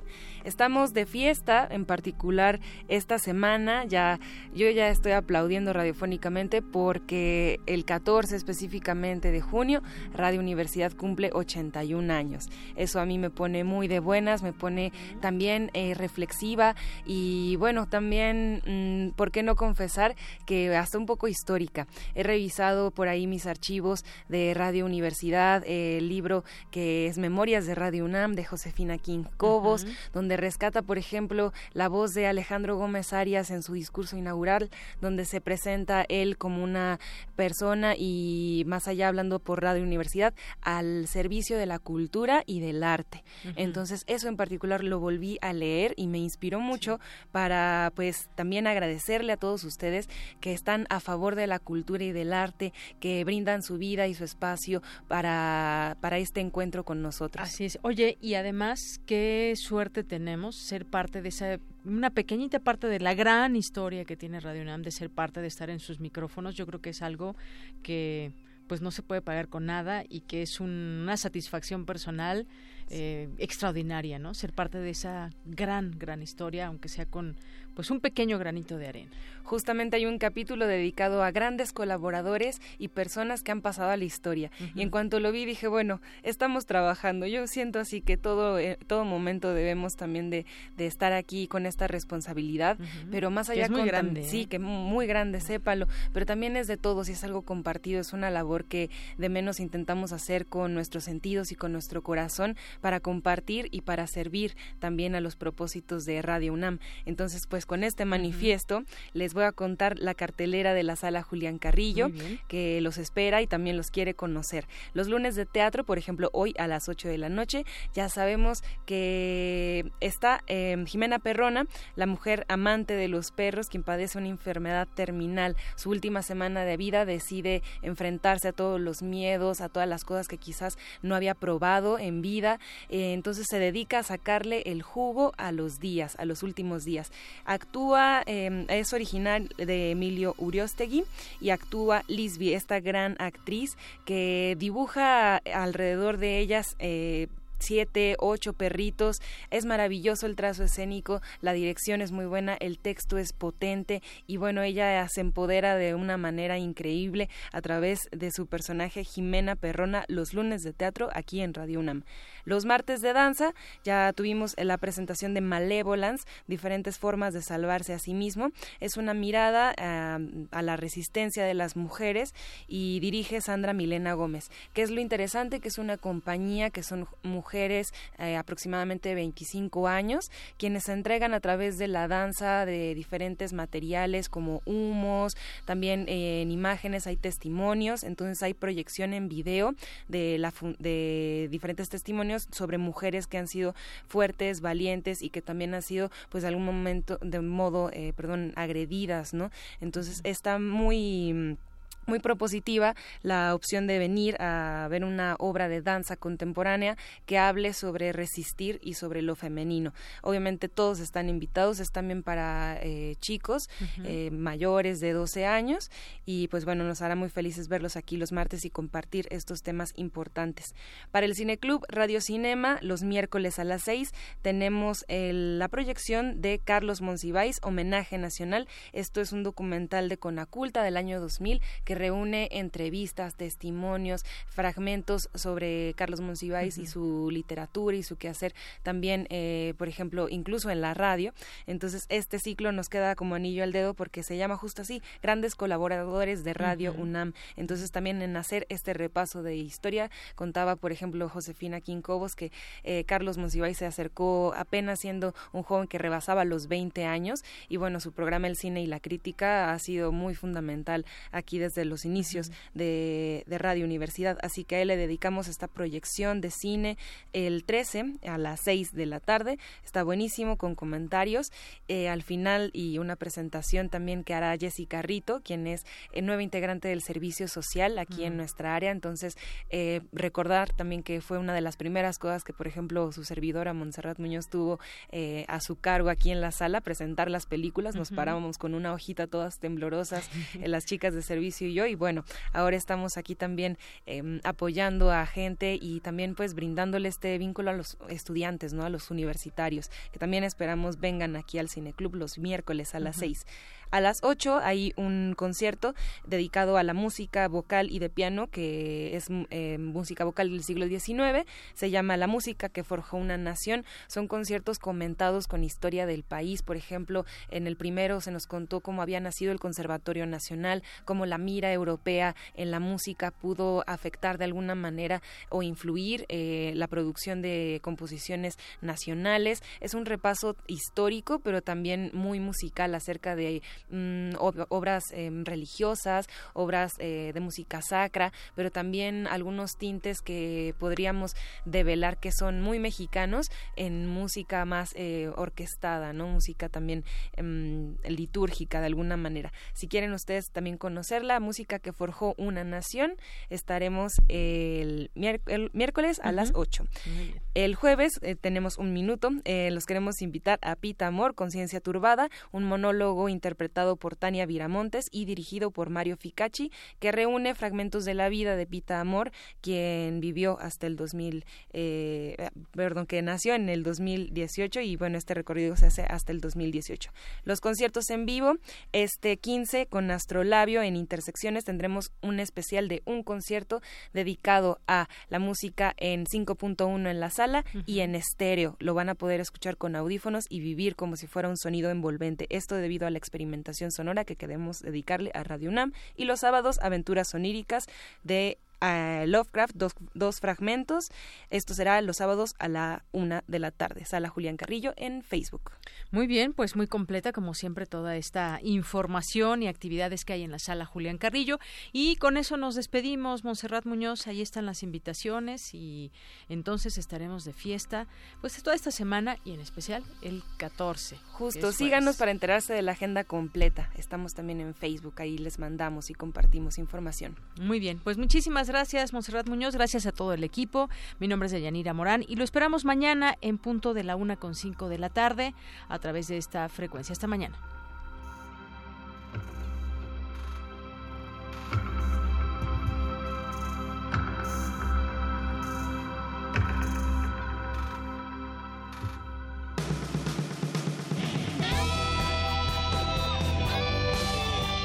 Prisma RU. Relatamos al mundo.